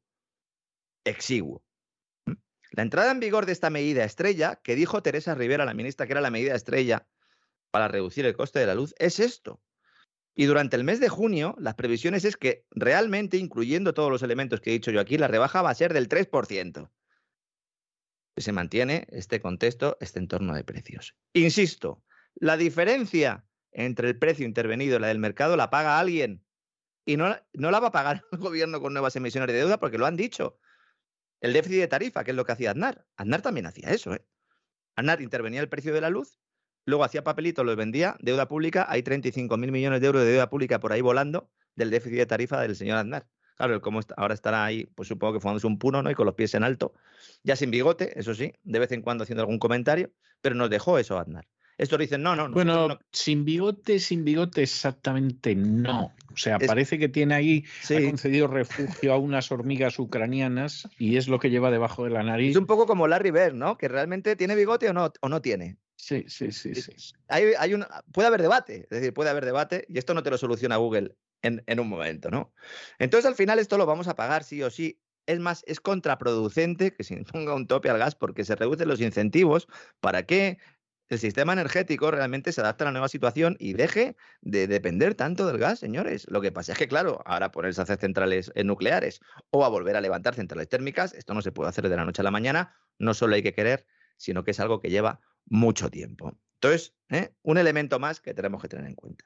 Y terminamos ya con eh, lo que comentábamos al principio, se despegamos, con esa noticia que de verdad yo la he tenido que leer varias veces en la agencia Bloomberg. El gobierno de Estados Unidos, dice Bloomberg, está alentando, es el verbo que emplea la agencia, discretamente a las empresas agrícolas y de transporte para que compren y transporten fertilizantes rusos. Ah, y se explica el saco que lleva usted ahí al lado. Ahí está. Por cierto, apesta, ¿eh? Entre nosotros. Bueno, es ruso, es ruso, con lo cual va bien cerrado. Es lo bueno. No, es lo bueno. Es lo bueno, va bien cerrado. Los rusos otra cosa no, pero cerrar las cosas las cierran estupendamente varias veces. La llevo como matrioscas. un saco uno dentro de otro, ¿no? ¿Por qué? Porque resulta que los agricultores no estaban comprando fertilizantes a Rusia, evidentemente por los temores a las sanciones, pero le han dicho, oye, chavales, tranquilos, tranquilos que no vamos a hacer nada. Esto es como cuando, ¿verdad? Como cuando en la ley seca venían los barcos con el alcohol tranquilos, podéis desembarcar sin problemas, ¿no? Nos dice Bloomberg, el esfuerzo forma parte de las complejas y difíciles negociaciones que se están llevando a cabo con la participación de Naciones Unidas para impulsar las entregas de fertilizantes, granos y otros productos de Rusia y Ucrania que se han visto interrumpidas por la invasión. Es decir, ya no se habla de sanciones, sino de que la ONU está haciendo intermediario con la ayuda de la Casa Blanca para sacar fertilizantes y grano que van a llegar de momento a los agricultores de Estados Unidos. Pero ¿esto qué tipo de broma es? Hay agricultores que no saben cómo van a, llegar a fin de mes. Están pensando en cerrar sus explotaciones en todo el planeta que la crisis de los fertilizantes ya venía desde hacía tiempo, pero claro, si tú tienes un problema de fertilizantes y te cargas, ¿no? A uno de los países fundamentales ¿no? para elaborar estos fertilizantes, elementos químicos, etcétera, etcétera, que también eh, hay unos elementos químicos y unas materias primas que también están en el Sáhara Occidental, ¿eh? también importantes, como comentamos un día, ¿no? No, pues entonces, evidentemente generas ahí unas, unas hambrunas artificiales, ¿no? Mientras funcionarios estadounidenses y europeos acusan al Kremlin de utilizar los alimentos como arma, lo que están haciendo es comprar los fertilizantes rusos por la puerta de atrás. La Unión Europea y Estados Unidos han incluido exenciones en sus restricciones a los negocios con Rusia que no se están haciendo públicos. Que se hacen públicos a través de estos artículos en medios financieros que hay que leer mucho porque no lo cuentan ni en el primer, ni en el segundo, ni en el tercer párrafo, sino ya por abajo. pero ya lo está diciendo, exenciones en restricciones a negocios con Rusia. ¿Por qué unos materiales sí, unas materias primas y otras no? ¿Por qué tenemos que, que os está hablando de establecer racionamientos energéticos en Europa? Porque se va a dejar de comprar gas y petróleo a, a Rusia, que insisto, no se está haciendo. Y al mismo tiempo se está favoreciendo que determinados colectivos, que determinados países sí estén recibiendo los materiales. Las exportaciones rusas de fertilizantes han descendido un 24% este año, lo cual no es mucho teniendo en cuenta que tendría que haber un embargo a todos los niveles.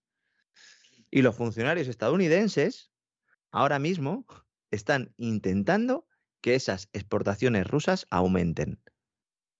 Ya se está hablando de daño colateral. ¿Cómo que daño colateral? Si la has montado tú, si la sanción la has puesto tú. Si eres tú lo que no, no nos dejas a los demás consumir los productos rusos. La Casa Blanca, dice Bloomberg, no ha respondido, no, no comments. ¿Mm? El Kremlin, en estas negociaciones, ha pedido a Estados Unidos que garantice a los compradores y transportistas sus fertilizantes y cereales, que no están sujetos a sanciones, sugiriendo que es una condición para cualquier medida que desbloqueara los envíos de productos agrícolas ucranianos. Es decir, Rusia y Estados Unidos están negociando, pero no están negociando sobre el futuro de Ucrania, están negociando sobre el futuro de los bienes que van a estar dentro o fuera de las sanciones. Y Rusia en estos momentos está esperando, nos dice eh, Iván Timofev, especialista en sanciones del Consejo de Asuntos Internacionales de Rusia, está esperando que las autoridades norteamericanas envíen una señal clara de que estos acuerdos están permitidos. Ha dicho, muy bien, yo te lo mando, pero tú sales ahí públicamente y dices que me lo estás comprando. Esto es lo que está sucediendo en estos momentos. Rusia representó en 2021, tiene un peso en una quinta parte de las exportaciones de fertilizantes en todo el mundo. Y son fundamentales, para el desarrollo agrícola. Las conversaciones para liberar estos envíos se están produciendo desde hace semanas. Y de momento no se ha producido la máxima, ¿no? Que ha dicho Putin, que ha dicho, mira, estupendo, yo te mando los fertilizantes, yo te mando el grano, estupendo. Yo dejo que de Ucrania salgan los barcos, pero muchachos, quitarme las minas de los puertos. Si no, ¿cómo vamos a sacar eh, los barcos, no? Y son los turcos los que se han ofrecido a quitar las minas, algo que todavía no se ha hecho. De momento no hay garantías de que durante este proceso pues, no se pueda producir un ataque también por parte de la OTAN a esos buques, ¿no? El desminado de los puertos ucranianos va a llevar, en el mejor de los casos, meses. ¿Mm? Meses. También lo digo porque alguno piensa a lo mejor que pasado mañana eh, se va a evitar esto, ¿no? Entonces, bueno, pues los países de África y de Asia pues tendrán que esperar un poquito más y los agricultores estadounidenses, que sé que muchos nos escuchan, sé que tenemos eh, amplio eh, volumen ¿no? de, La verdad es que agricultores, muchos, sí, sí, sí, es pues, cierto, sí. Pues que sepan, que se informen, porque es muy posible que esté permitido que compren estos fertilizantes y a lo mejor no lo están haciendo por miedo a las sanciones, pónganse en contacto pues, con, con sus representantes, patronales, sindicales, eh, de organizaciones a las que pertenezcan, con sus propios proveedores, porque es muy posible que no estén comprando estos fertilizantes y puedan hacerlo y, bueno, pues pierdan una oportunidad de oro. Así que, mire, César, si conseguimos de alguna manera echarle una mano a alguien, igual que lo hicimos con algunos agricultores españoles lanzando este mensaje, bienvenido sea, pero es una vergüenza porque se nos vende una cosa, se nos dice una cosa y luego realmente es todo a la contraria. Pues me parece muy bien, me parece muy bien. Yo creo que, les ha hecho usted un servicio. ¿eh? O sea, realmente les, ha hecho usted un servicio sin ningún género de dudas. Por cierto, tendremos a alguien de, los agricultores americanos. O sea que lo vamos a tener antes en el programa, de acabar. ¿verdad? Sí, antes de acabar la temporada vamos a tener a alguien de, los agricultores y, y, en fin, yo creo que va a ser enormemente interesante y bueno, eh, la verdad es que es que bien en ese sentido. Que nos Bueno, aclare, que nos aclarará también. que hasta nos aclaren a ver qué pasa aquí. Están produciendo esa destrucción de las cosechas, que sigue habiendo mucho run run con eso. Y aunque nosotros en el gran reseteo, en el programa en cesarvidal.tv, hablamos un poco de lo que está ocurriendo y dijimos que no era algo que se estuviera produciendo de forma generalizada, pero bueno, ya ha habido algunos acontecimientos en las últimas semanas que están apuntando a que realmente pues eh, sí, podría, sí podría haber algo de eso. También vamos a hablar en el gran reseteo en próximas semanas de, esa- de esos juegos del hambre, que también sé que hay mucha gente que está deseando, ¿no? Que comentemos otro experimento de guerra, seguramente este sábado hablemos de ello. Eh, ya hubo simulaciones con esta gran hambruna, la verdad es que los parecidos pues eh, son espeluznantes y seguramente pues también tengamos que hablar un poco ¿no? de cuál es el papel de la agricultura o el sector agrícola eh, que han preparado los señores, las élites, los ingenieros sociales, promotores de ese gran reseteo, que desde luego pues eh, para ellos el tema del, del, alimento pues es fundamental, ¿no? Para ejercer ese control social a nivel global. Pues me parece estupendo. Un abrazo muy fuerte y hasta mañana, don Lorenzo. Un fuerte abrazo, don César, hasta mañana. makes the world go around, the world go around, the world go around. Money makes the world go around, it makes the world go round. La economía que se fue con Roberto Centeno.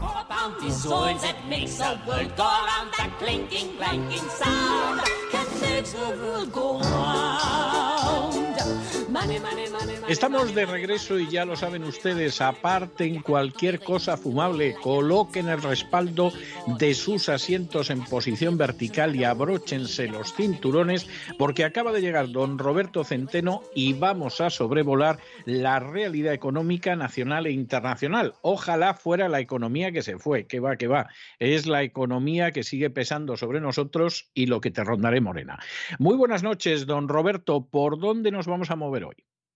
Bueno, pues eh, si le parece, mm, vamos a hablar, mm, empezar eh, con el tema de Argelia, que es un tema que conozco bien porque lo viví. Bueno, ha tenido usted un éxito tremendo este fin de semana contando, aunque fuera someramente, su experiencia del tema de Argelia. O sea que yo no le perdonaría si no empezara contándonos la cuestión de Argelia a todos. Muy bien. Pues eh, eh, mire, eh, querido César, queridos amigos, mm, los grandes contratos de gas de Argelia los negociamos y los firmamos el que fue el más grande empresario español de todo el siglo XX, Rafael del Pino, que en paz descanse, mm, creador de Ferrovial, y que por hacerle el favor a un amigo que era entonces ministro de Industria, eh, se encargó de negociar, de, gasificar de alguna manera, de sentar las bases de la mm, gasificación del país. Entonces, eh, mm, tuvimos que ir en muchas ocasiones a Argel, hicimos muy buenos amigos mm, entre los argelinos eh, de Sonatrac, que Sonatrac es la empresa nacional eh, petrolera energética del país y eh, eh, llegamos a firmar los acuerdos y pusimos en marcha, hicimos los estudios para conectar por gasoducto en forma directa Argelia y España. Luego los que vinieron después, en, en, la época de la transición desastrosa, que eran unos listillos, dijeron, hombre, si es, más fácil, es más barato hacerlo por Marruecos, porque entonces eh, la distancia de agua que hay que atravesar es mucho más pequeña y es a mucho menos profundidad, que es el estrecho de Gibraltar. Y estos mentecatos, pues hicieron el otro gasoducto, en vez de duplicar el que habíamos diseñado Rafael del Pino y yo. Rafael del Pino era ingeniero de caminos ¿eh? y de esto sabía más que nadie. De muchas cosas sabía más que nadie. Bueno, de esto y de navegar, ¿eh? que era su pasión. Eh, en vez de duplicar lo que lo tendría que haber hecho estos imbéciles, lo pasaron por Marruecos y pasó lo que Rafael dijo que pasaría cuando mm, se consideró esta posibilidad. Y él desde el principio dijo, no podemos hacer una conexión a través de Marruecos porque la situación política de Marruecos y de Argelia no lo permite, porque antes o después surgirá un problema y entonces vamos a ser, eh, vamos a ser eh, reos de una situación que no nos conviene, así que vamos a hacerlo directamente desde Argelia. Bien, eh, una vez que esto mm, estaban firmados y estábamos precisamente estudiando el tema, nos invitaron a Orán mm, eh, a un puerto eh, específico para, para cargar barcos de gas licuado que hicieron unas instalaciones, las mayores instalaciones de licuación de gas de Argelia, están, eh, están aquí. Y eh, en la inauguración nos invitó el presidente Ouari Boumediene, eh, nos invitó a, bueno, invitó a mucha gente, naturalmente, pero nos invitó a Rafael del Pino y a mí. Ouari Boumediene era coronel era un patriota argelino y era una persona mítica. Fue el libertador, el que ganó la guerra a los franceses. Sí, realmente sí. Eh, y eh, era un ídolo aparte de que tenía una personalidad magnética, era inteligentísimo, etc. Bueno, total, nos invitaron y el, festejo tuvo lugar en una zona de dunas, en la playa, en una playa cerca de Orán, ¿eh? donde instalaron toda una serie de jaimas ¿eh? y sirvieron la comida típica eh, argelina del cordero, el cuscús, en fin, comida típica árabe, por mm, decirlo de otra manera, no solo argelina. Y al final de la comida vino un coronel de la Guardia de la Guardia Personal del presidente Humedian y nos dijo que quería vernos el, presidente Boumediene. Fuimos a una jaima que, donde él estaba, preciosa, con unas alfombras eh, preciosas, presas preciosas, y eh, nos recibió con un cariño y un calor verdaderamente, eh, vamos, que, no, que no, no, nos merecíamos, por lo menos yo. Bien, estuvimos hablando de lo que habíamos firmado, de lo que suponía, y entonces el presidente Boumediene le dijo a Rafael, mire usted, don Rafael, sé que es usted un buen conocedor de Argelia y amigo de Argelia. Nos habían invitado a, cosas, eh, por ejemplo, nos habían invitado en, el, desierto a, unas, a unas pinturas rupestres que estaban a 500 kilómetros al sur de Argel. Bueno, nos habían tratado siempre de maravilla. Entonces, dijo, sé que es usted un gran amigo de Argelia y además un gran conocedor de la política del Magreb. Y digo, le quiero eh, pedir lo siguiente. Cuando usted vuelva a Madrid esta noche, eh, eh, pídale una entrevista al presidente de su gobierno y dígale lo siguiente. Argelia somos sus amigos, somos sus aliados, pero somos la primera potencia económica y la primera potencia militar del Magreb. Somos el corazón del Magreb. No Marruecos, ¿eh? que les van a traicionar a ustedes ¿eh? y les van a chantajear porque son gente de la que uno no se puede fiar. Fíense ustedes de nosotros, concentren su política del Magreb en Argel y eh, verá cómo todo va de maravilla. Bueno, este fue el consejo. Y, lo que dijo era verdad. O sea, las cosas como son. Lo que dijo era verdad. Efectivamente. Entonces, eh, mm, mm, bueno, Rafael no tenía que convencerle porque él estaba absolutamente convencido, porque el Magreb, que es no solo, hombre, fundamentalmente es Marruecos, eh, Argelia, y, Túnez, técnicamente hablando. Pero todos los países que hay alrededor, que son países desérticos, complejos, etcétera, como Mali, como Sudán, no, perdón, Sudán no, pero todos los países subsaharianos también forman parte de alguna manera del Magreb. Eh, mm, y ahora resulta que nos encontramos en la situación inversa a la que eh, a la que eh, Uare también que en paz descanse, porque ya murió hace unos cuantos años, ¿eh? igual que Mahmoud Mekta, la persona con la que negociamos, que este se vino a vivir con su familia a Barcelona, su hijo nació en Barcelona, es muy amigo mío, él trabaja ahora, vamos, eh, hace negocios con, en los Emiratos del Golfo, con quienes tiene una excelentísima relación, y eh, este Mahmoud Mestak también fue un héroe de guerra, tenía la cara eh, una cicatriz tremenda de un disparo que le había alcanzado eh, por parte de un, en un enfrentamiento con paracaidistas franceses. Y eh, eran nuestros amigos, realmente nuestros amigos hasta el punto de que lo han seguido siendo, no de Rafael, que en gloria esté, pero, pero sí míos. Bien, entonces resulta que este canalla, este traidor, este eh, este sátrapa hijo de Satanás de, eh, de Sánchez, por razones que no ha explicado a nadie, pero un giro de 180 grados, dejó y nos dejó absolutamente enfrentados con el país clave de, em, del Magreb.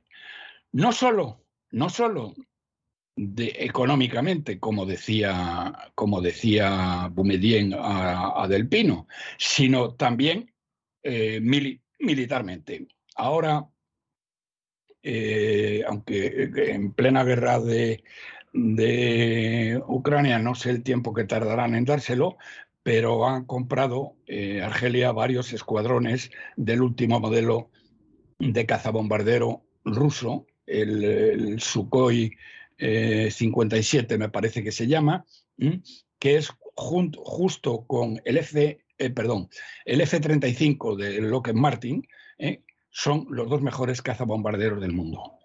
Nosotros tenemos una mierda para enfrentarlos a ellos, que son los Eurofighter, que se les caen los tornillos en cuanto, en cuanto empiezan a volar ¿eh? y que no se pueden enfrentar ni de lejos ni con el Sukhoi ni con, ni con el F, F-35, que son los que están equipando ahora los nuevos escuadrones de combate de eh, Argelia, de, Marruecos. Es decir, que tenemos dos países con un ejército muy superior técnica y tecnológicamente al español, ¿eh? y nos estamos enfrentando al más poderoso y al otro también, porque ¿eh? Bueno, eh, una de las cosas que parece que ha decidido este canalla, si es que no nos lo quitamos de encima de una santa vez, eh, porque él no piensa, bueno, además tendrá que ser a la fuerza, porque él ni piensa irse, ni piensa convocar elecciones, ni piensa nada. Y este tío, este canalla, acaba, aparte de ocasionarnos un daño económico gigantesco con, con Argelia. Este tío acaba de decir que va a desmilitarizar Ceuta y Melilla. ¿Qué le parece a usted? Me, parece, me parece un disparate. Me parece, o sea, sinceramente, ¿eh? me parece un disparate de unas dimensiones verdaderamente escalofriantes. O sea, se lo digo, se lo digo como lo siento. Eso es un disparate de unas dimensiones terribles. Y bueno, ya no le quiero contar el hecho de que precisamente los navíos que tendríamos que tener defendiendo el estrecho los hayamos hemos mandado al Mar Negro. Bueno, ya eso ya me parece el, colmo de la locura y, los, perdón, y los aviones que los hemos mandado a Lituania. Sí, sí, sí, sí, sí, ¿Qué coño pintan ahí? O a Bulgaria. ¿Qué coño pintan ahí los Eurofighter que tenemos? Que tampoco es que pudieran enfrentarse a los F-35 marroquíes, ¿eh? porque los F-35 marroquíes o los Sukhoi argelinos ¿eh? les duraban cinco minutos los Eurofighter. Y este canalla, este canalla hecho eso. Verdaderamente, don César, el daño que este miserable traidor está haciendo a este país es algo inimaginable. Algo inimaginable, porque además el poder arreglar esto, si algún día se puede, ¿eh? va a ser muy difícil y va a complicado, muy complicado. no sé si sangre, pero que no, pero sudor y lágrimas el poder rehacer lo que ha deshecho este tío. Y no solo en el caso de Argelia y no solo en el caso de Marruecos, sino en todo lo demás. Porque es que cada día que pasa, no sé si se dan ustedes cuenta de que aparece una noticia que es desastrosa para los españoles. ¿eh? Por ejemplo, acabamos de, acabamos de ver el otro día que la gasolina ha superado ya lo, y el gasóleo han superado los dos euros por litro. ¿Mm? Bueno, eh, y, la situación en todo, en todo, en todo, ¿eh? eh, pues es que es, es verdaderamente terrorífica, terrorífica. Porque, mm, dicho esto de Argelia, en definitiva lo que estoy subrayando es cómo mmm, Boumediene le dijo a Rafael del Pino eh, la verdad, es decir, miren ustedes, nosotros somos sus aliados y somos sus amigos, y Marruecos ni van a ser aliados ni van a ser amigos suyos jamás. ¿eh? ¿Cómo es posible? Eso, eso es totalmente cierto. ¿eh? ¿Cómo es posible que estos miserables... Bueno, claro, si tenemos un ministro tenemos un ministro de, bueno, eh, hemos tenido, estamos teniendo unos ministros de exteriores que no hay por dónde cogerlo. Este es como Torrebruno en tonto. ¿eh? Además se parece mucho a Torrebruno, el, el, ministro que tenemos. Entonces, ¿qué es lo que ha hecho? Pues ir llorando a Bruselas ¿eh? y diciéndole a Bruselas no sé qué. si estos imbéciles piensan que el gobierno argelino se va a arrugar porque Bruselas diga A, B o C, ¿eh? o diga que le parece muy mal el tema, es que no conocen a los argelinos. ¿eh? No, no tienen gente muy leal. Ni la menor idea. Pero, pero eh, si algo no son, son cobardes. Y no se tiran faroles y cumplen lo que y cumplen cumplen lo que firman y cumplen lo que prometen. Entonces, claro, que ahora nos encontremos en guerra prácticamente, por, con o si quieren ustedes para no exagerar, con las relaciones diplomáticas rotas, prácticamente rotas, con el país clave del Magreb y eh, a cambio de nada, porque como decía muy bien Guarebu Median, los argelinos, de, perdón, los marroquíes ni son sus aliados, ni son sus amigos, ni lo serán nunca. ¿eh? Entonces. Es cierto, es verdad. Es que eso de verdad que no tiene discusión alguna. No tiene discusión. O sea, vamos a ver, hay, hay enemistades históricas que, por supuesto, pueden cambiar en algún momento. ¿eh? Pero hay enemistades históricas que duran toda la vida. Pretender que Marruecos se va a llevar bien con España es un disparate, como pretender que los británicos pueden querer alguna vez el bien de Rusia, por ejemplo. O sea, es que hay situaciones que no y que no, y que ir por ese camino es ir hacia el desastre. Y toda la gente que ha estado sirviendo de lobby a Marruecos durante décadas en España han estado siendo traidores objetivos. Yo no digo que no lo hayan hecho algunos de buena fe, etcétera, etcétera, los han engañado, pero en términos generales son traidores traidores porque no lo han hecho gratis, don César. Bueno, además eso sí. Yo la inmensa mayoría no lo han hecho gratis. el país más poderoso del Magreb, ¿eh? el que tiene el ejército más poderoso, el que tiene la economía más poderosa, que es Argelia, y que se declaran amigos y aliados tuyos y les has dado una patada en la barriga y luego les has pateado la cabeza. Es que este tío, este tío es que no hay por dónde cogerlo el daño infinito que está haciendo a nuestra nación. El daño infinito que está haciendo a nuestra nación.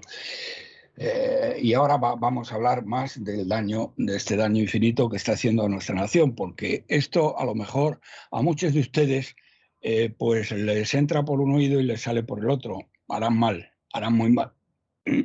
Pero eh, lo que viene a continuación no les puede entrar por un oído y salir por el otro por la pura y sencilla razón de que afecta a sus vidas, haciendas y a su bolsillo. Así es, así es. Pues este, este, este es el tema que efectivamente ha tenido, ha tenido una repercusión eh, muy grande, cosa de la cual me alegro, ¿eh? aunque no sirva de nada, ¿eh? pero que este canalla haya cambiado un amigo y un aliado por un enemigo, un enemigo que nos va a apuñalar en cuanto pueda y además este canalla le dice que va a desmilitarizar Melilla y Melilla y, y Ceuta, es increíble. Pero de nuevo vuelvo a lo mismo que vuelvo cuando hablo de estas cosas. Sabemos todos quién es este siniestro personaje que eh, está, eh, digamos, eh, a los mandos del gobierno español con la ayuda de los sicarios de Maduro, de los terroristas de ETA y de la organización criminal que dio el golpe de Estado en Cataluña y de los traidores, siempre traidores desde su nacimiento, que son los del PNV, que han traicionado a la República, han traicionado, han traicionado todo lo traicionable, los señores del PNV. Bien.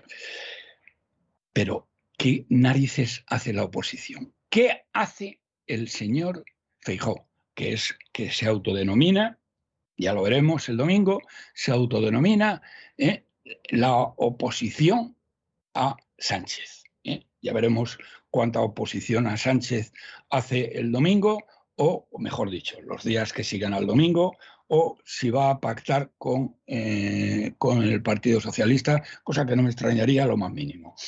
Pero luego hablaremos de eso. Eh, ¿Qué hace este tío? ¿Cómo es posible? ¿Cómo es posible que no le haya cantado a las 40 a, a, Sánchez en el Senado, donde se enfrentaron. Y todo lo que dijo este, el, cacique gallego fue que él no quería ir a discutir. Pero vamos a ver, pedazo de cobarde, ¿eh? porque sois auténticamente la derecha cobarde. ¿eh? Y sois tan culpables como estos tíos. ¿eh? Bueno, sois los culpables de que estén aquí, porque, porque Mariano Rajoy, que aparte de, ser, de cometer un acto de alta traición porque financió el golpe de Estado de Cataluña con dinero público, salió huyendo como una rata, porque es una rata realmente, es, eres una auténtica rata, por si me escuchas, y si quieres querellarte contra mí, a ver si tienes lo que tienes que tener y te querellas contra mí. ¿eh? Y lo discutimos ante los tribunales. Eres una rata. ¿eh? Y en vez de plantar cara y convocar elecciones, que es lo que tenía que haber hecho, salió huyendo como tal y se fue a emborrachar a un garito, dejándole todo el poder a este, este autócrata guerra civilista y traidor a España. ¿Mm? Bien, pues ahora ¿eh? esta derecha cobarde, que son los mismos además, porque prácticamente no han variado. El otro día, ayer, leía que, eh, los, los, que los enemigos de Ayuso, Isabel, toma nota, yo ya te lo he dicho mil y una veces, ¿eh?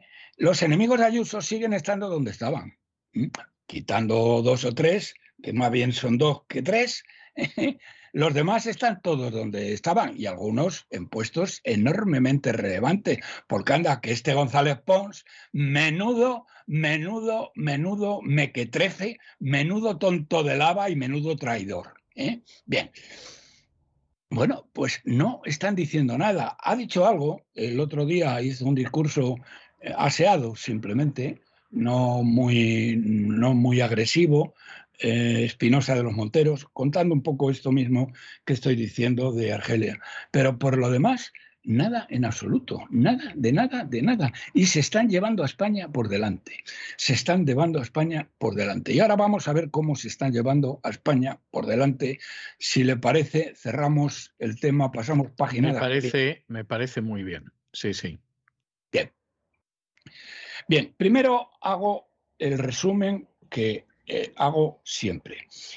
Este canalla eh, este eh, sátrapa guerra civilista y traidor España a la ruina. El otro día hizo un, panegírico de los cuatro años que llevaba de gobierno que no había por dónde cogerlo.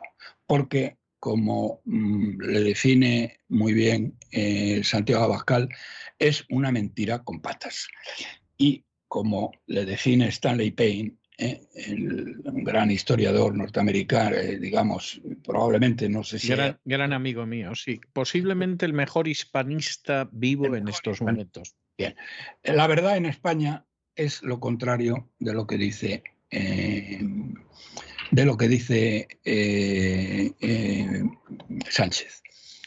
Bien, pues este tío eh, que presume de ser el que mejor lo ha hecho del mundo mundial, eh, la OCDE, se lo vuelvo a recordar, se lo he dicho más veces, pero se lo vuelvo a recordar, ha señalado y ha cuantificado que Pedro Sánchez, el gobierno de la hoz y el martillo que preside Pedro Sánchez, eh, es el que peor gestión económica ha hecho del mundo desarrollado, es decir, de los 37 países que son la OCDE, más una serie de cuatro o cinco que monitoriza.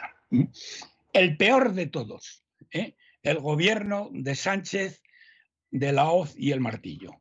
la peor gestión económica. ¿Cómo se atreve? ¿Cómo osa? Y tú, Feijó, pero ¿quién coño tienes ahí asesorándote económicamente? ¿Eh?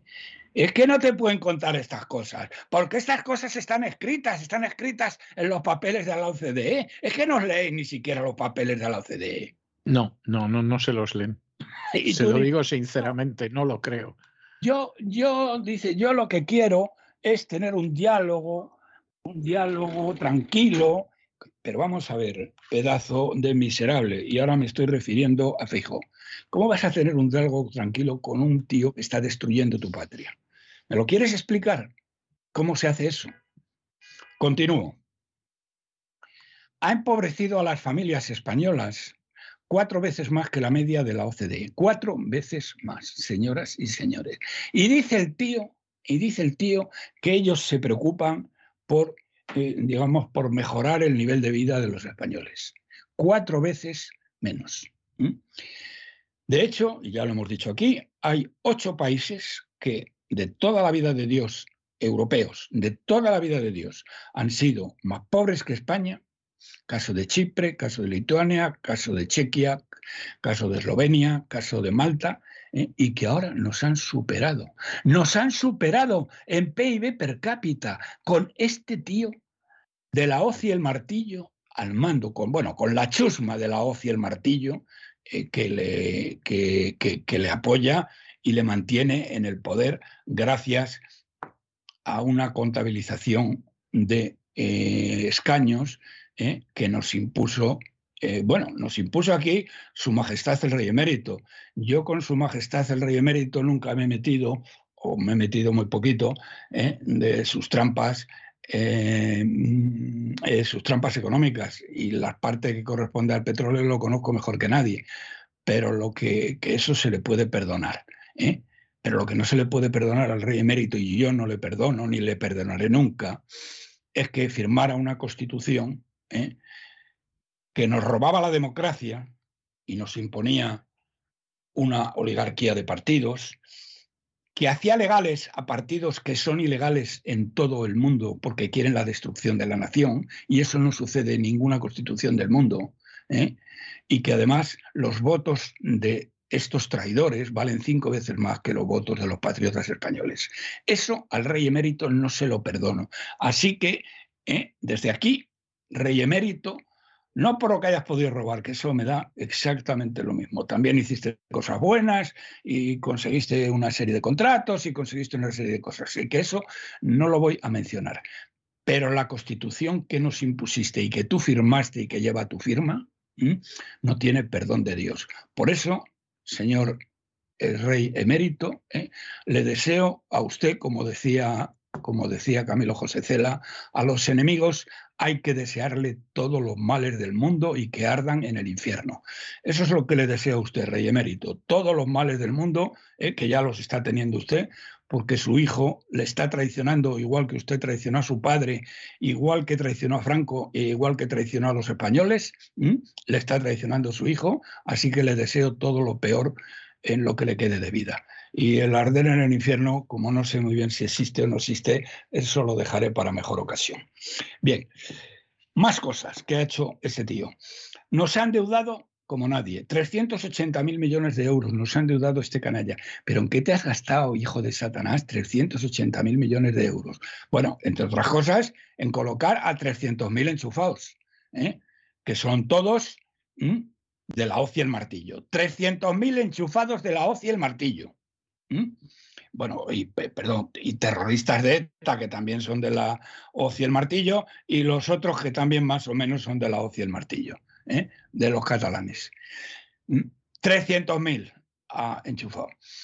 Y nos ha llevado a una situación eh, ahora mismo gravísima. Hemos batido el récord y si eh, aceptamos como deuda de España, que es mentira, aceptamos como deuda de España los 1,45 billones de euros, que es la deuda según protocolo de déficit excesivo, y que el Banco de España y los bancos españoles no se molestan en explicar a la gente que eso no es toda la deuda, que eso es la deuda según protocolo de déficit excesivo, que la deuda total es 1,7 billones. Pero en fin, eh, dejemos de momento ese tema. ¿Y ahora qué tenemos? Bueno, pues ahora, señoras y señores, llega la hora de la verdad. Me han dicho en muchas ocasiones que yo desde, bueno, desde exactamente el mes de junio del año 12, cuando mm, Rajoy había ganado las elecciones de forma aplastante, engañando a todos sus votantes y a todos los españoles, ¿eh? y la deuda, eh, perdón, y la prima de riesgo superó eh, los 500 puntos básicos, yo había dicho que España necesitaba, España iba a quebrar y necesitaba ser rescatada. Bien, la gente me dice, bueno, usted siempre ha dicho esto, pero luego no ha sucedido. No, efectivamente no ha sucedido. Y no ha sucedido porque en aquel momento la señora Merkel, a cambio de devolverle todo el dinero a las cajas alemanas, cosa que no ha hecho nadie en el mundo, ¿eh? Le dio a este canalla, dio orden al Banco Central Europeo de que le diera a este canalla, bueno, a este y a todos los demás, todo el dinero que fuera necesario a interés cero. Y desde entonces eh, se lo ha venido dando. Y cuando ya se lo iba a quitar, ha llegado la pandemia y ha hecho lo mismo. Pero ahora esto se ha acabado. Durante los cuatro años que ha estado este tío, todo el dinero nos lo han prestado el Banco Central Europeo. Somos el país que tiene un mayor porcentaje de deuda en relación al PIB ¿eh? con el Banco Central Europeo. Habíamos discutido usted y yo, don César, que eh, si el día 1 de julio, como había venido anunciando eh, mm, em, eh, Christine Lagarde y sus enanitos, porque los que tiene a su lado son los enanitos, pero bien, ella y sus enanitos, Blancanieves y los siete enanitos, habían dicho que iban a dejar de comprar deuda. Usted decía que eso no podía ser, que lo iban a dejar para más adelante, pero ha sucedido una cosa esta semana que eh, mm, desgraciadamente eh, creo que eh, voy a, voy a tener yo razón, no es que tenga o no tenga razón, que va a hacer lo que dijo. ¿Por qué? Porque esta semana ella ha dicho que subía los tipos de interés porque la deuda, perdón, la inflación está disparada, ¿eh? No es tan grande como la de España, pero es del, del 8,1%, que es una auténtica salvajada. La media de la eurozona, ¿eh? la de España es mucho más. Eh, bueno, eso si hacemos como que nos creemos las cifras del INE, que no nos las creemos. Pero bien, ha dicho que va a subir los tipos de interés, 25 puntos básicos.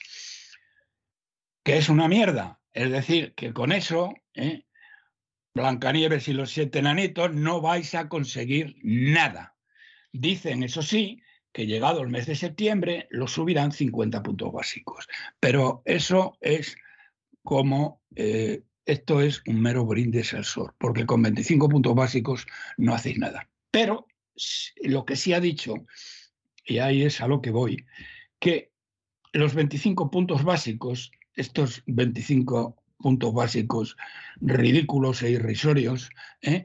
Eh, los subirá después de que cese las compras de deuda, lo cual la obliga en eh, los primeros días, máximo semanas de julio, a cesar las compras de deuda. De todas maneras, mm, aunque la subida decidida por Blancanieves y los siete enanitos es ridícula e irrisoria y con eso no van a mover un ápice, eh, no van a mover un ápice eh, la inflación, sí ha alertado a los mercados, porque es la primera vez que esto ocurre en ni se sabe el tiempo. Y entonces los, los mercados han reaccionado, en el caso concreto de la deuda española, y si me permite, don César, intentaré ver lo que ha ocurrido hoy. A ver, a ver si puedo, sin estropear la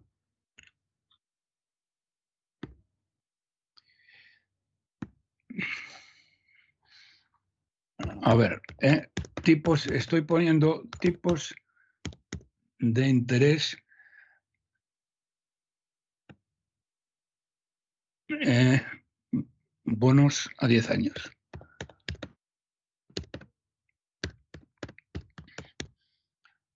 Tipo interés, bono a 10 años. ¿Y qué nos encontramos ahí, don Roberto? Pues tremebundo. Vamos a ver, he hecho bien en, hacerlo y ahora les explico por qué. Porque la cifra que yo tenía, don César, es, era del día 10. ¿eh? Sí. Nada, anteayer, 2,74. ¿Mm? Fíjese, fíjese ¿eh? que, eh, bueno, iba a decir, ha habido dos días laborables. El lunes, es decir, ayer, 2,74, fíjense ustedes, 2,99. Y hoy, 3,04. Bueno, vamos a ver. ¿Qué significa esto, señoras y señores? ¿Qué significa esto?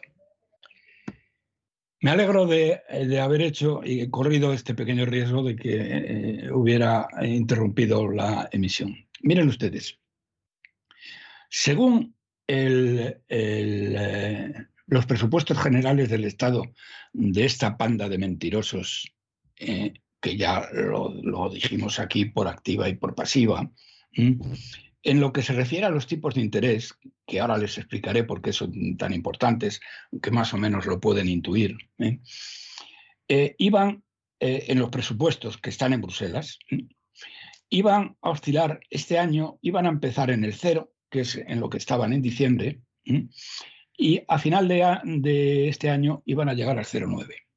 El año que viene, don César, iban a ir al 1,1. Y al año siguiente, el 24, al 1,2. O sea, fíjense usted, ¿qué tenemos? Si esto fuera verdad, como estamos a mitad de año, en este momento tendría, los tipos de interés tendrían que ser del bono a 10 años del 0,45. Tenemos, señoras y señores, 3,04%.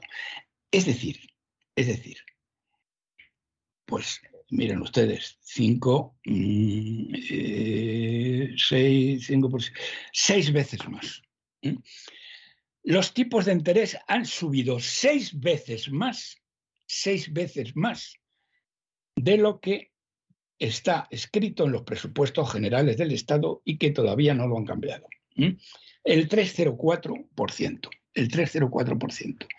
Pero es que en el último mes ha subido un 1%. Y por las cifras que les estoy dando, 2,74 el viernes, 2,99 el lunes y 3,04 hoy, martes 14 de junio del año del Señor de 2022, está en 3,04. ¿Qué es lo que pasa? Bueno, eh, primero, mm, las hipotecas, eh, aquellos que lo tengan a tipo variable, eh, bueno, los, mm, los van a crujir, los van a crujir.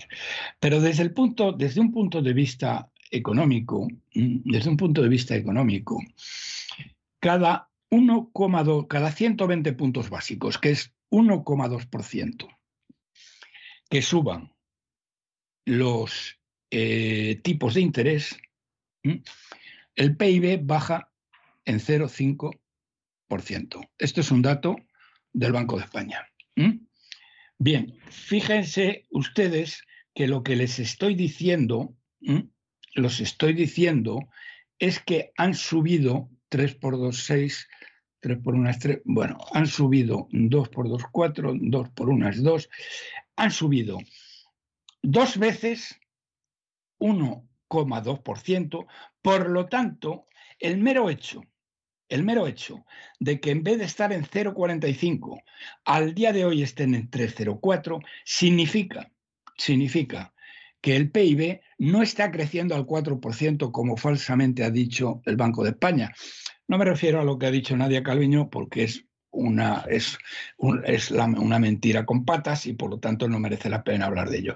Pero el Banco de España y otros bancos han hablado del 4, algunos menos del 4, pero vamos a poner el 4. ¿Qué significa lo que les estoy diciendo de los tipos de interés? Que en este momento España, echándole hilo a la cometa, estamos creciendo a un 3%. El crecimiento del año va a ser de un 3%. Fíjense que en los presupuestos generales del Estado figuraba un 7% y ahora estamos ya en un 3%. Pero fíjese en esto, don César, a esta velocidad de crecimiento, yo estaba pensando, y creo que lo dije aquí, que mm, cuando en el mes de julio España tenga que recurrir a los mercados eh, de deuda para poder conseguir los 6.500 millones de euros que necesita este sátrapa eh, y la banda de la hoz y el martillo que está detrás de él, eh, para conseguir este dinero tiene que recurrir ya a los mercados internacionales. Y yo estaba pensando en un 5%. Un 5% evidentemente me estoy quedando corto. Porque si en un mes ha pasado del 2 al 3% y todavía no ha pasado nada, ¿eh? Todavía no ha pasado nada, calcúlense ustedes cuando pase. Eh, efectivamente, efectivamente. ¿Qué menos, don César, qué menos que cuando pase su no un punto, sino dos. No digo que suban 200. ¿eh? Bien, la prima de riesgo está subiendo en vertical. Esa no la tengo eh, con facilidad. Tiene que estar, pero yo ahora mismo no soy capaz de encontrarla. Pero el otro día estaba en 118. Bien, y eh, pensaban que a fin de mes iba a estar en 170. Bueno, yo creo que la semana pasada estaba ya en 160. La prima de riesgo, señoras y señores, es la cantidad que se suma al bono alemán ¿eh? que debe estar cerca del 1 y por lo tanto estamos muy próximos a este 3% que les estoy diciendo. Esto eh, significa, primero, menor crecimiento del PIB, más paro y un coste mayor de la deuda. Ahora están pidiendo que, eh, bueno, que, se busque un sistema para ayudar a aquellos países que están en dificultades. Entonces, eh, lo que están diciendo es que si se hace algún tipo de ayuda, esa ayuda será condicionada. ¿eh? Y, por lo tanto, significará que tendrán que reducir costes, que tendrán que reducir costes. Eh, eh, el, tema, mm, eh, el tema, por lo tanto, se pone en una situación directa a la quiebra, en velocidad de quiebra, a partir, digamos, de mediados de julio. Seguiremos hablando del tema, pero ahora ya las cosas con el tipo de interés del bono a 10 años que, señoras y señores, que estaba al 0% en enero, eh, perdón, en diciembre estaba al 0% y está al 3%. Y estos tíos dijeron que iba a estar al 0,9%. ¿eh? ¿Eh? Esta mentirosa confusiva de Nadia Calviño, pero Nadia, pero ¿cómo tienes la cara dura? ¿Cómo tienes la desvergüenza? ¿Cómo tienes la miseria moral? ¿Cómo eres tan auténticamente canalla? Pero bueno, teniendo en cuenta que tu marido se está llevando una cantidad de pasta impresionante, ¿eh? que por cierto, la única, la única, la única que ha llevado a los tribunales al marido de esta, al sinvergüenza del marido de esta mentirosa compulsiva y a otra serie de tiparracos que han hecho lo mismo en Madrid ha sido Isabel Díaz Ayuso.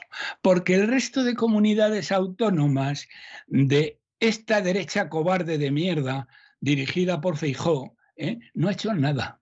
No ha hecho nada. Pero bueno, pero Feijó, vamos a ver, ¿tú eres el líder de la oposición o el líder de qué narices? ¿Eh? ¿O el líder de qué narices? Bien, y, bueno, dicho esto, eh, voy a terminar, si le parece, don César, es decir, bueno, lo que le estoy diciendo, es que España va directamente a la quiebra y que esta vez no se va a salvar. Porque eh, tenemos un déficit estructural del 4,6 o del 4,7% y no se va a salvar, no le salva ni la caridad. Ni la paz ni la caridad que se decía antes. Bueno, bueno, don Roberto, pues yo creo que esto es bastante, bastante claro. Yo y yo le voy a dejar, don César, si tengo tiempo. Sí con el tema de Andalucía, que es el último. Por favor, por favor, sí, sí, le doy unos minutos para que, comente usted todavía más el tema de Andalucía. Bien, hoy es el último día que queda antes del el 19 eh, de junio. Eh, eh, la, vamos a ver. La última. Vamos a ver si lo saco y se lo doy. Lo tenía, vamos a ver, eh, las, las encuestas que tienen, algunas de ellas son de verdadera vergüenza, como la de GAZ3, por ejemplo, que es el, CIS de, de Génova, ¿eh? que le da, me parece que le da pues, 43 escaños, no, que ¿cómo que 43? Le da casi la mayoría absoluta, 50 y algo. Eh, o sea, una cosa de broma ¿eh? a, Bonilla. Bien. Eh, no voy a hablar de los. De los mm, No, no es muy fácil de creer esa encuesta, yo se lo digo sinceramente. ¿Cuál? ¿La que yo le he mandado? No, no, no, no. La que usted está diciendo ahora que le da prácticamente a Bonilla arrasando en Andalucía, a mí me cuesta creer. La que más acertado ¿eh? lo que más ha acertado hasta ahora y que en las de Castilla León lo clavó. Miren ustedes, es la de electomanía. Adelante Andalucía, ¿eh? que son los de la hoz y el martillo, cuatro. Eh, por Andalucía, más de la hoz y el martillo. Ah, bueno, estos de la hoz y el martillo pierden 13 escaños, ¿eh? O sea, tenían 17 y se quedan en 4, de lo cual... Lo cual no es sorprendente eh, por, por lo que ha pasado, porque no han tenido poder, se han dividido. Me llena, de, me llena, de, felicidad. ¿Qué quiere que... me imagino. Le creo, sí. Bien. Eh, esto ya no me llena de felicidad. El PSOE, 32. ¿Cómo es posible, señoras y señores, que con el daño infinito que está haciendo a esta nación y en Andalucía en particular, este canalla de Sánchez y el Partido Socialista, que es el, que más daño ha hecho a España en toda su historia, pero es que ahora mismo es el que más daño está haciendo. ¿Cómo es posible que estos tíos del PSOE vayan a sacar todavía, vayan a sacar todavía 32 eh, escaños? Bien, Luego llega Ciudadanos, que ante mi sorpresa le da tres. No sé, espero que se equivoque. Luego está el PP, 40 años, no 50 y tantos como le dan esto. Y luego Vox, que consigue, según esto, 25 escaños. Bien. Que es bueno, es, es verosímil. O sea, escaño arriba, escaño abajo puede ser, sí. Ya, pero yo aquí es eh, lo que tengo que decir, y se lo he dicho además, se lo he dicho. Eh, bueno, le he escrito, mm, eh, se lo he mandado a usted también, mm, y mm, las cifras que Olona no está empleando. Vamos a ver, el, el, el leitmotiv del el gran eh, digamos, lo que está vendiendo Bonilla a los andaluces, que son muy desmemoriados, muy desmemoriados, es que ha hecho una gestión cojonuda. Económica, ¿eh? Económica. Bien. Y Olona no le está contestando. Supongo que porque no la dejan. Yo he hecho. Bueno, ha habido, se han filtrado instrucciones en el sentido de que se evitara un ataque severo contra el Partido Popular, porque va a haber que gobernar con ellos. Entonces, Ya, pues pero, aquí pero vamos a hacer lo que vamos a hacer. eso me parece, eso me parece eh, inaudito.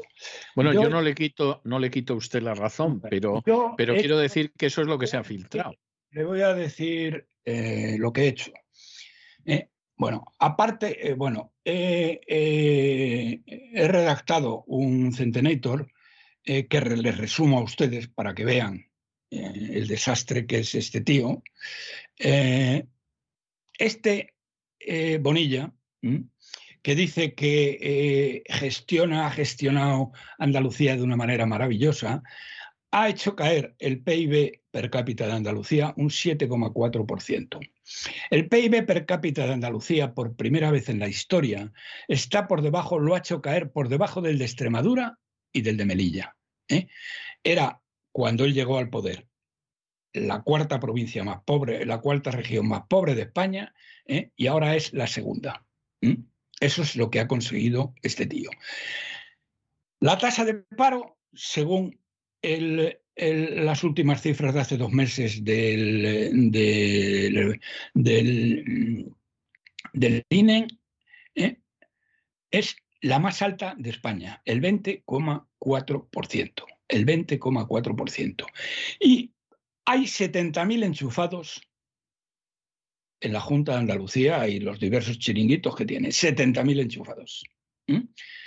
Que dijo que iba a acabar con todos. Bien, bueno, yo he hecho esta lista y algunas pequeñas puntualizaciones más, pero básicamente esta lista, y aparte de haberla publicado, ¿eh? yo se la he mandado a usted, entre otras personas, lo he hablado con mi querido amigo, ¿eh? el mejor torero de todos los tiempos, ¿eh? Morante de la Puebla, que somos muy amigos de la época de Antonio García Trevijano. Y hemos conservado una amistad enorme. Además, es una persona que está muy interesada por todo, bueno, por todo lo que es eh, la literatura, todo lo que es la historia y todo lo que es la política que le está afectando. No es un torero tradicional, sino un torero. eh, y entonces le he dicho, digo, mira, mm, eh, que estoy convencido, estoy convencido de que Santiago y los cuatro eh, personas alrededor de una mesa camilla, que son los que dirigen el partido, eh, le han prohibido a Lona sacar esto. Como tú la conoces, yo no conozco a Lona, eh, te ruego que le hagas llegar estas cifras. Y le he mandado estas cifras a Morante. Y Morante me ha prometido que se las pasaba a Olona. Por lo tanto, ¿qué les quiero decir? Ahora me consta, me consta, porque esto fue anteayer, me consta que Olona tiene estas cifras. ¿Sabes las cifras? Probablemente las sabías antes de que yo te las dijera y te lo han prohibido. Pero bueno, ahora ya tendremos la seguridad de que si teniendo estas cifras no tomas la decisión de machacar a Bonilla y aplastarle, porque es que con esto le aplastaría, porque es que la gestión que ha hecho, que le haya adelantado Extremadura, Andalucía económicamente, que le haya adelantado Melilla, ¿eh? que haya que sea el líder de paro de España, que haya 70.000 enchufados en la Junta que ganan 37.000 euros, ¿eh? frente a 14.000 euros que ganan la gente del sector privado de media en Andalucía, que son los que pagan toda esta fiesta. ¿eh? Mira, Olona, mm, esas cifras las tienes, ¿eh? te las ha pasado, te las ha pasado Morante, así que espero, espero que las utilices. Claro que probablemente ¿eh? tu jefe te dirá lo que has dicho tú, eh, César, que, va a haber que gobernar con ellos y que por lo tanto no conviene enfadarlos. Pues mira, yo estaría encantado de que eh, le pudieras quitar 10 escaños a Bonilla y que ellos tuvieran 30 y tú 35, ¿eh? si das estas cifras que te habrá entregado Morante de la Puebla. Y esto es todo lo que les tengo que decir. El próximo martes, pues sabremos qué ha pasado. Efectivamente, el próximo martes, eh, bueno, lo sabremos de sobra, seguramente lo sabremos el domingo por la noche, lo que haya. Lo sabremos el domingo por la noche, pero quiero decir que lo, nosotros... Lo comentaremos, Dios, mediante el, próximo martes, efectivamente. Efectivamente. Bueno, eh, yo le voy a dejar hoy una canción muy, muy especial. Es una canción muy especial porque es una canción de música argelina para, a mi juicio, a mi juicio, del mejor intérprete de Rai, de la música típica de Argelia que existe hoy en día, que es Shep Khaled. Y he escogido, eh, a mí es una canción que me gusta mucho, pero bueno, estos son, son gustos absolutamente subjetivos, la gente no tiene por qué comprenderlos. Es una canción que se llama Al Harbawin, que significa algo así como ¿y a dónde nos vamos? ¿Eh? y que es muy adecuada para la situación ahora mismo en España. Y además esta es una versión en la que canta Jaleb con Amar, que, es una cantante india y la verdad es que les ha quedado bordada. A mí, de todas formas, insisto, la canción me gusta muchísimo, este Al Harbawin, que es, bueno, aquí se ha acabado lo que había dentro del cofre del tesoro, aquí se ha terminado el dinero, no te puedes fiar de nadie. ¿Dónde nos vamos? Bueno, pues esto que casi parece una descripción de España, aunque esté cantada en árabe, es lo que le dejo yo esta noche y ya hablaremos la semana que viene, Dios mediante, de lo que ha pasado en Andalucía, que puede pasar cualquier cosa. Muy bien. Un abrazo muy fuerte, don Roberto. Otro para vosotros, para Isaac y para todos nuestros oyentes. Muchas gracias. Muchas gracias.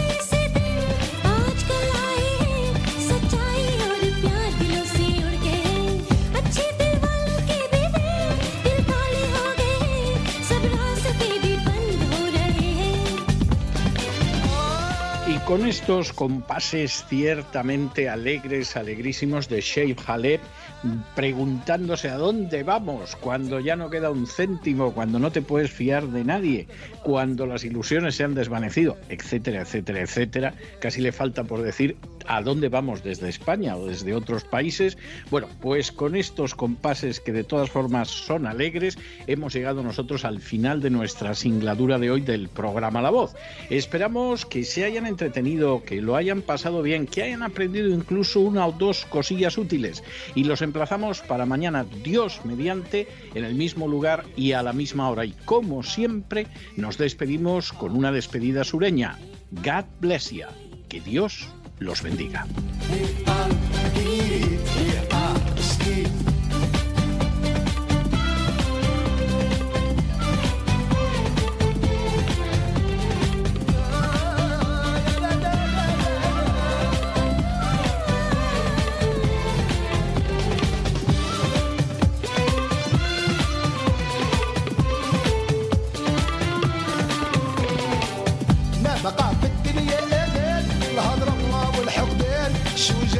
جبان عايش تشوف. تسمع غير كان وكان قطعوا بحمل الانسان يشربوا بدمك اخوان الحياة لأخوه.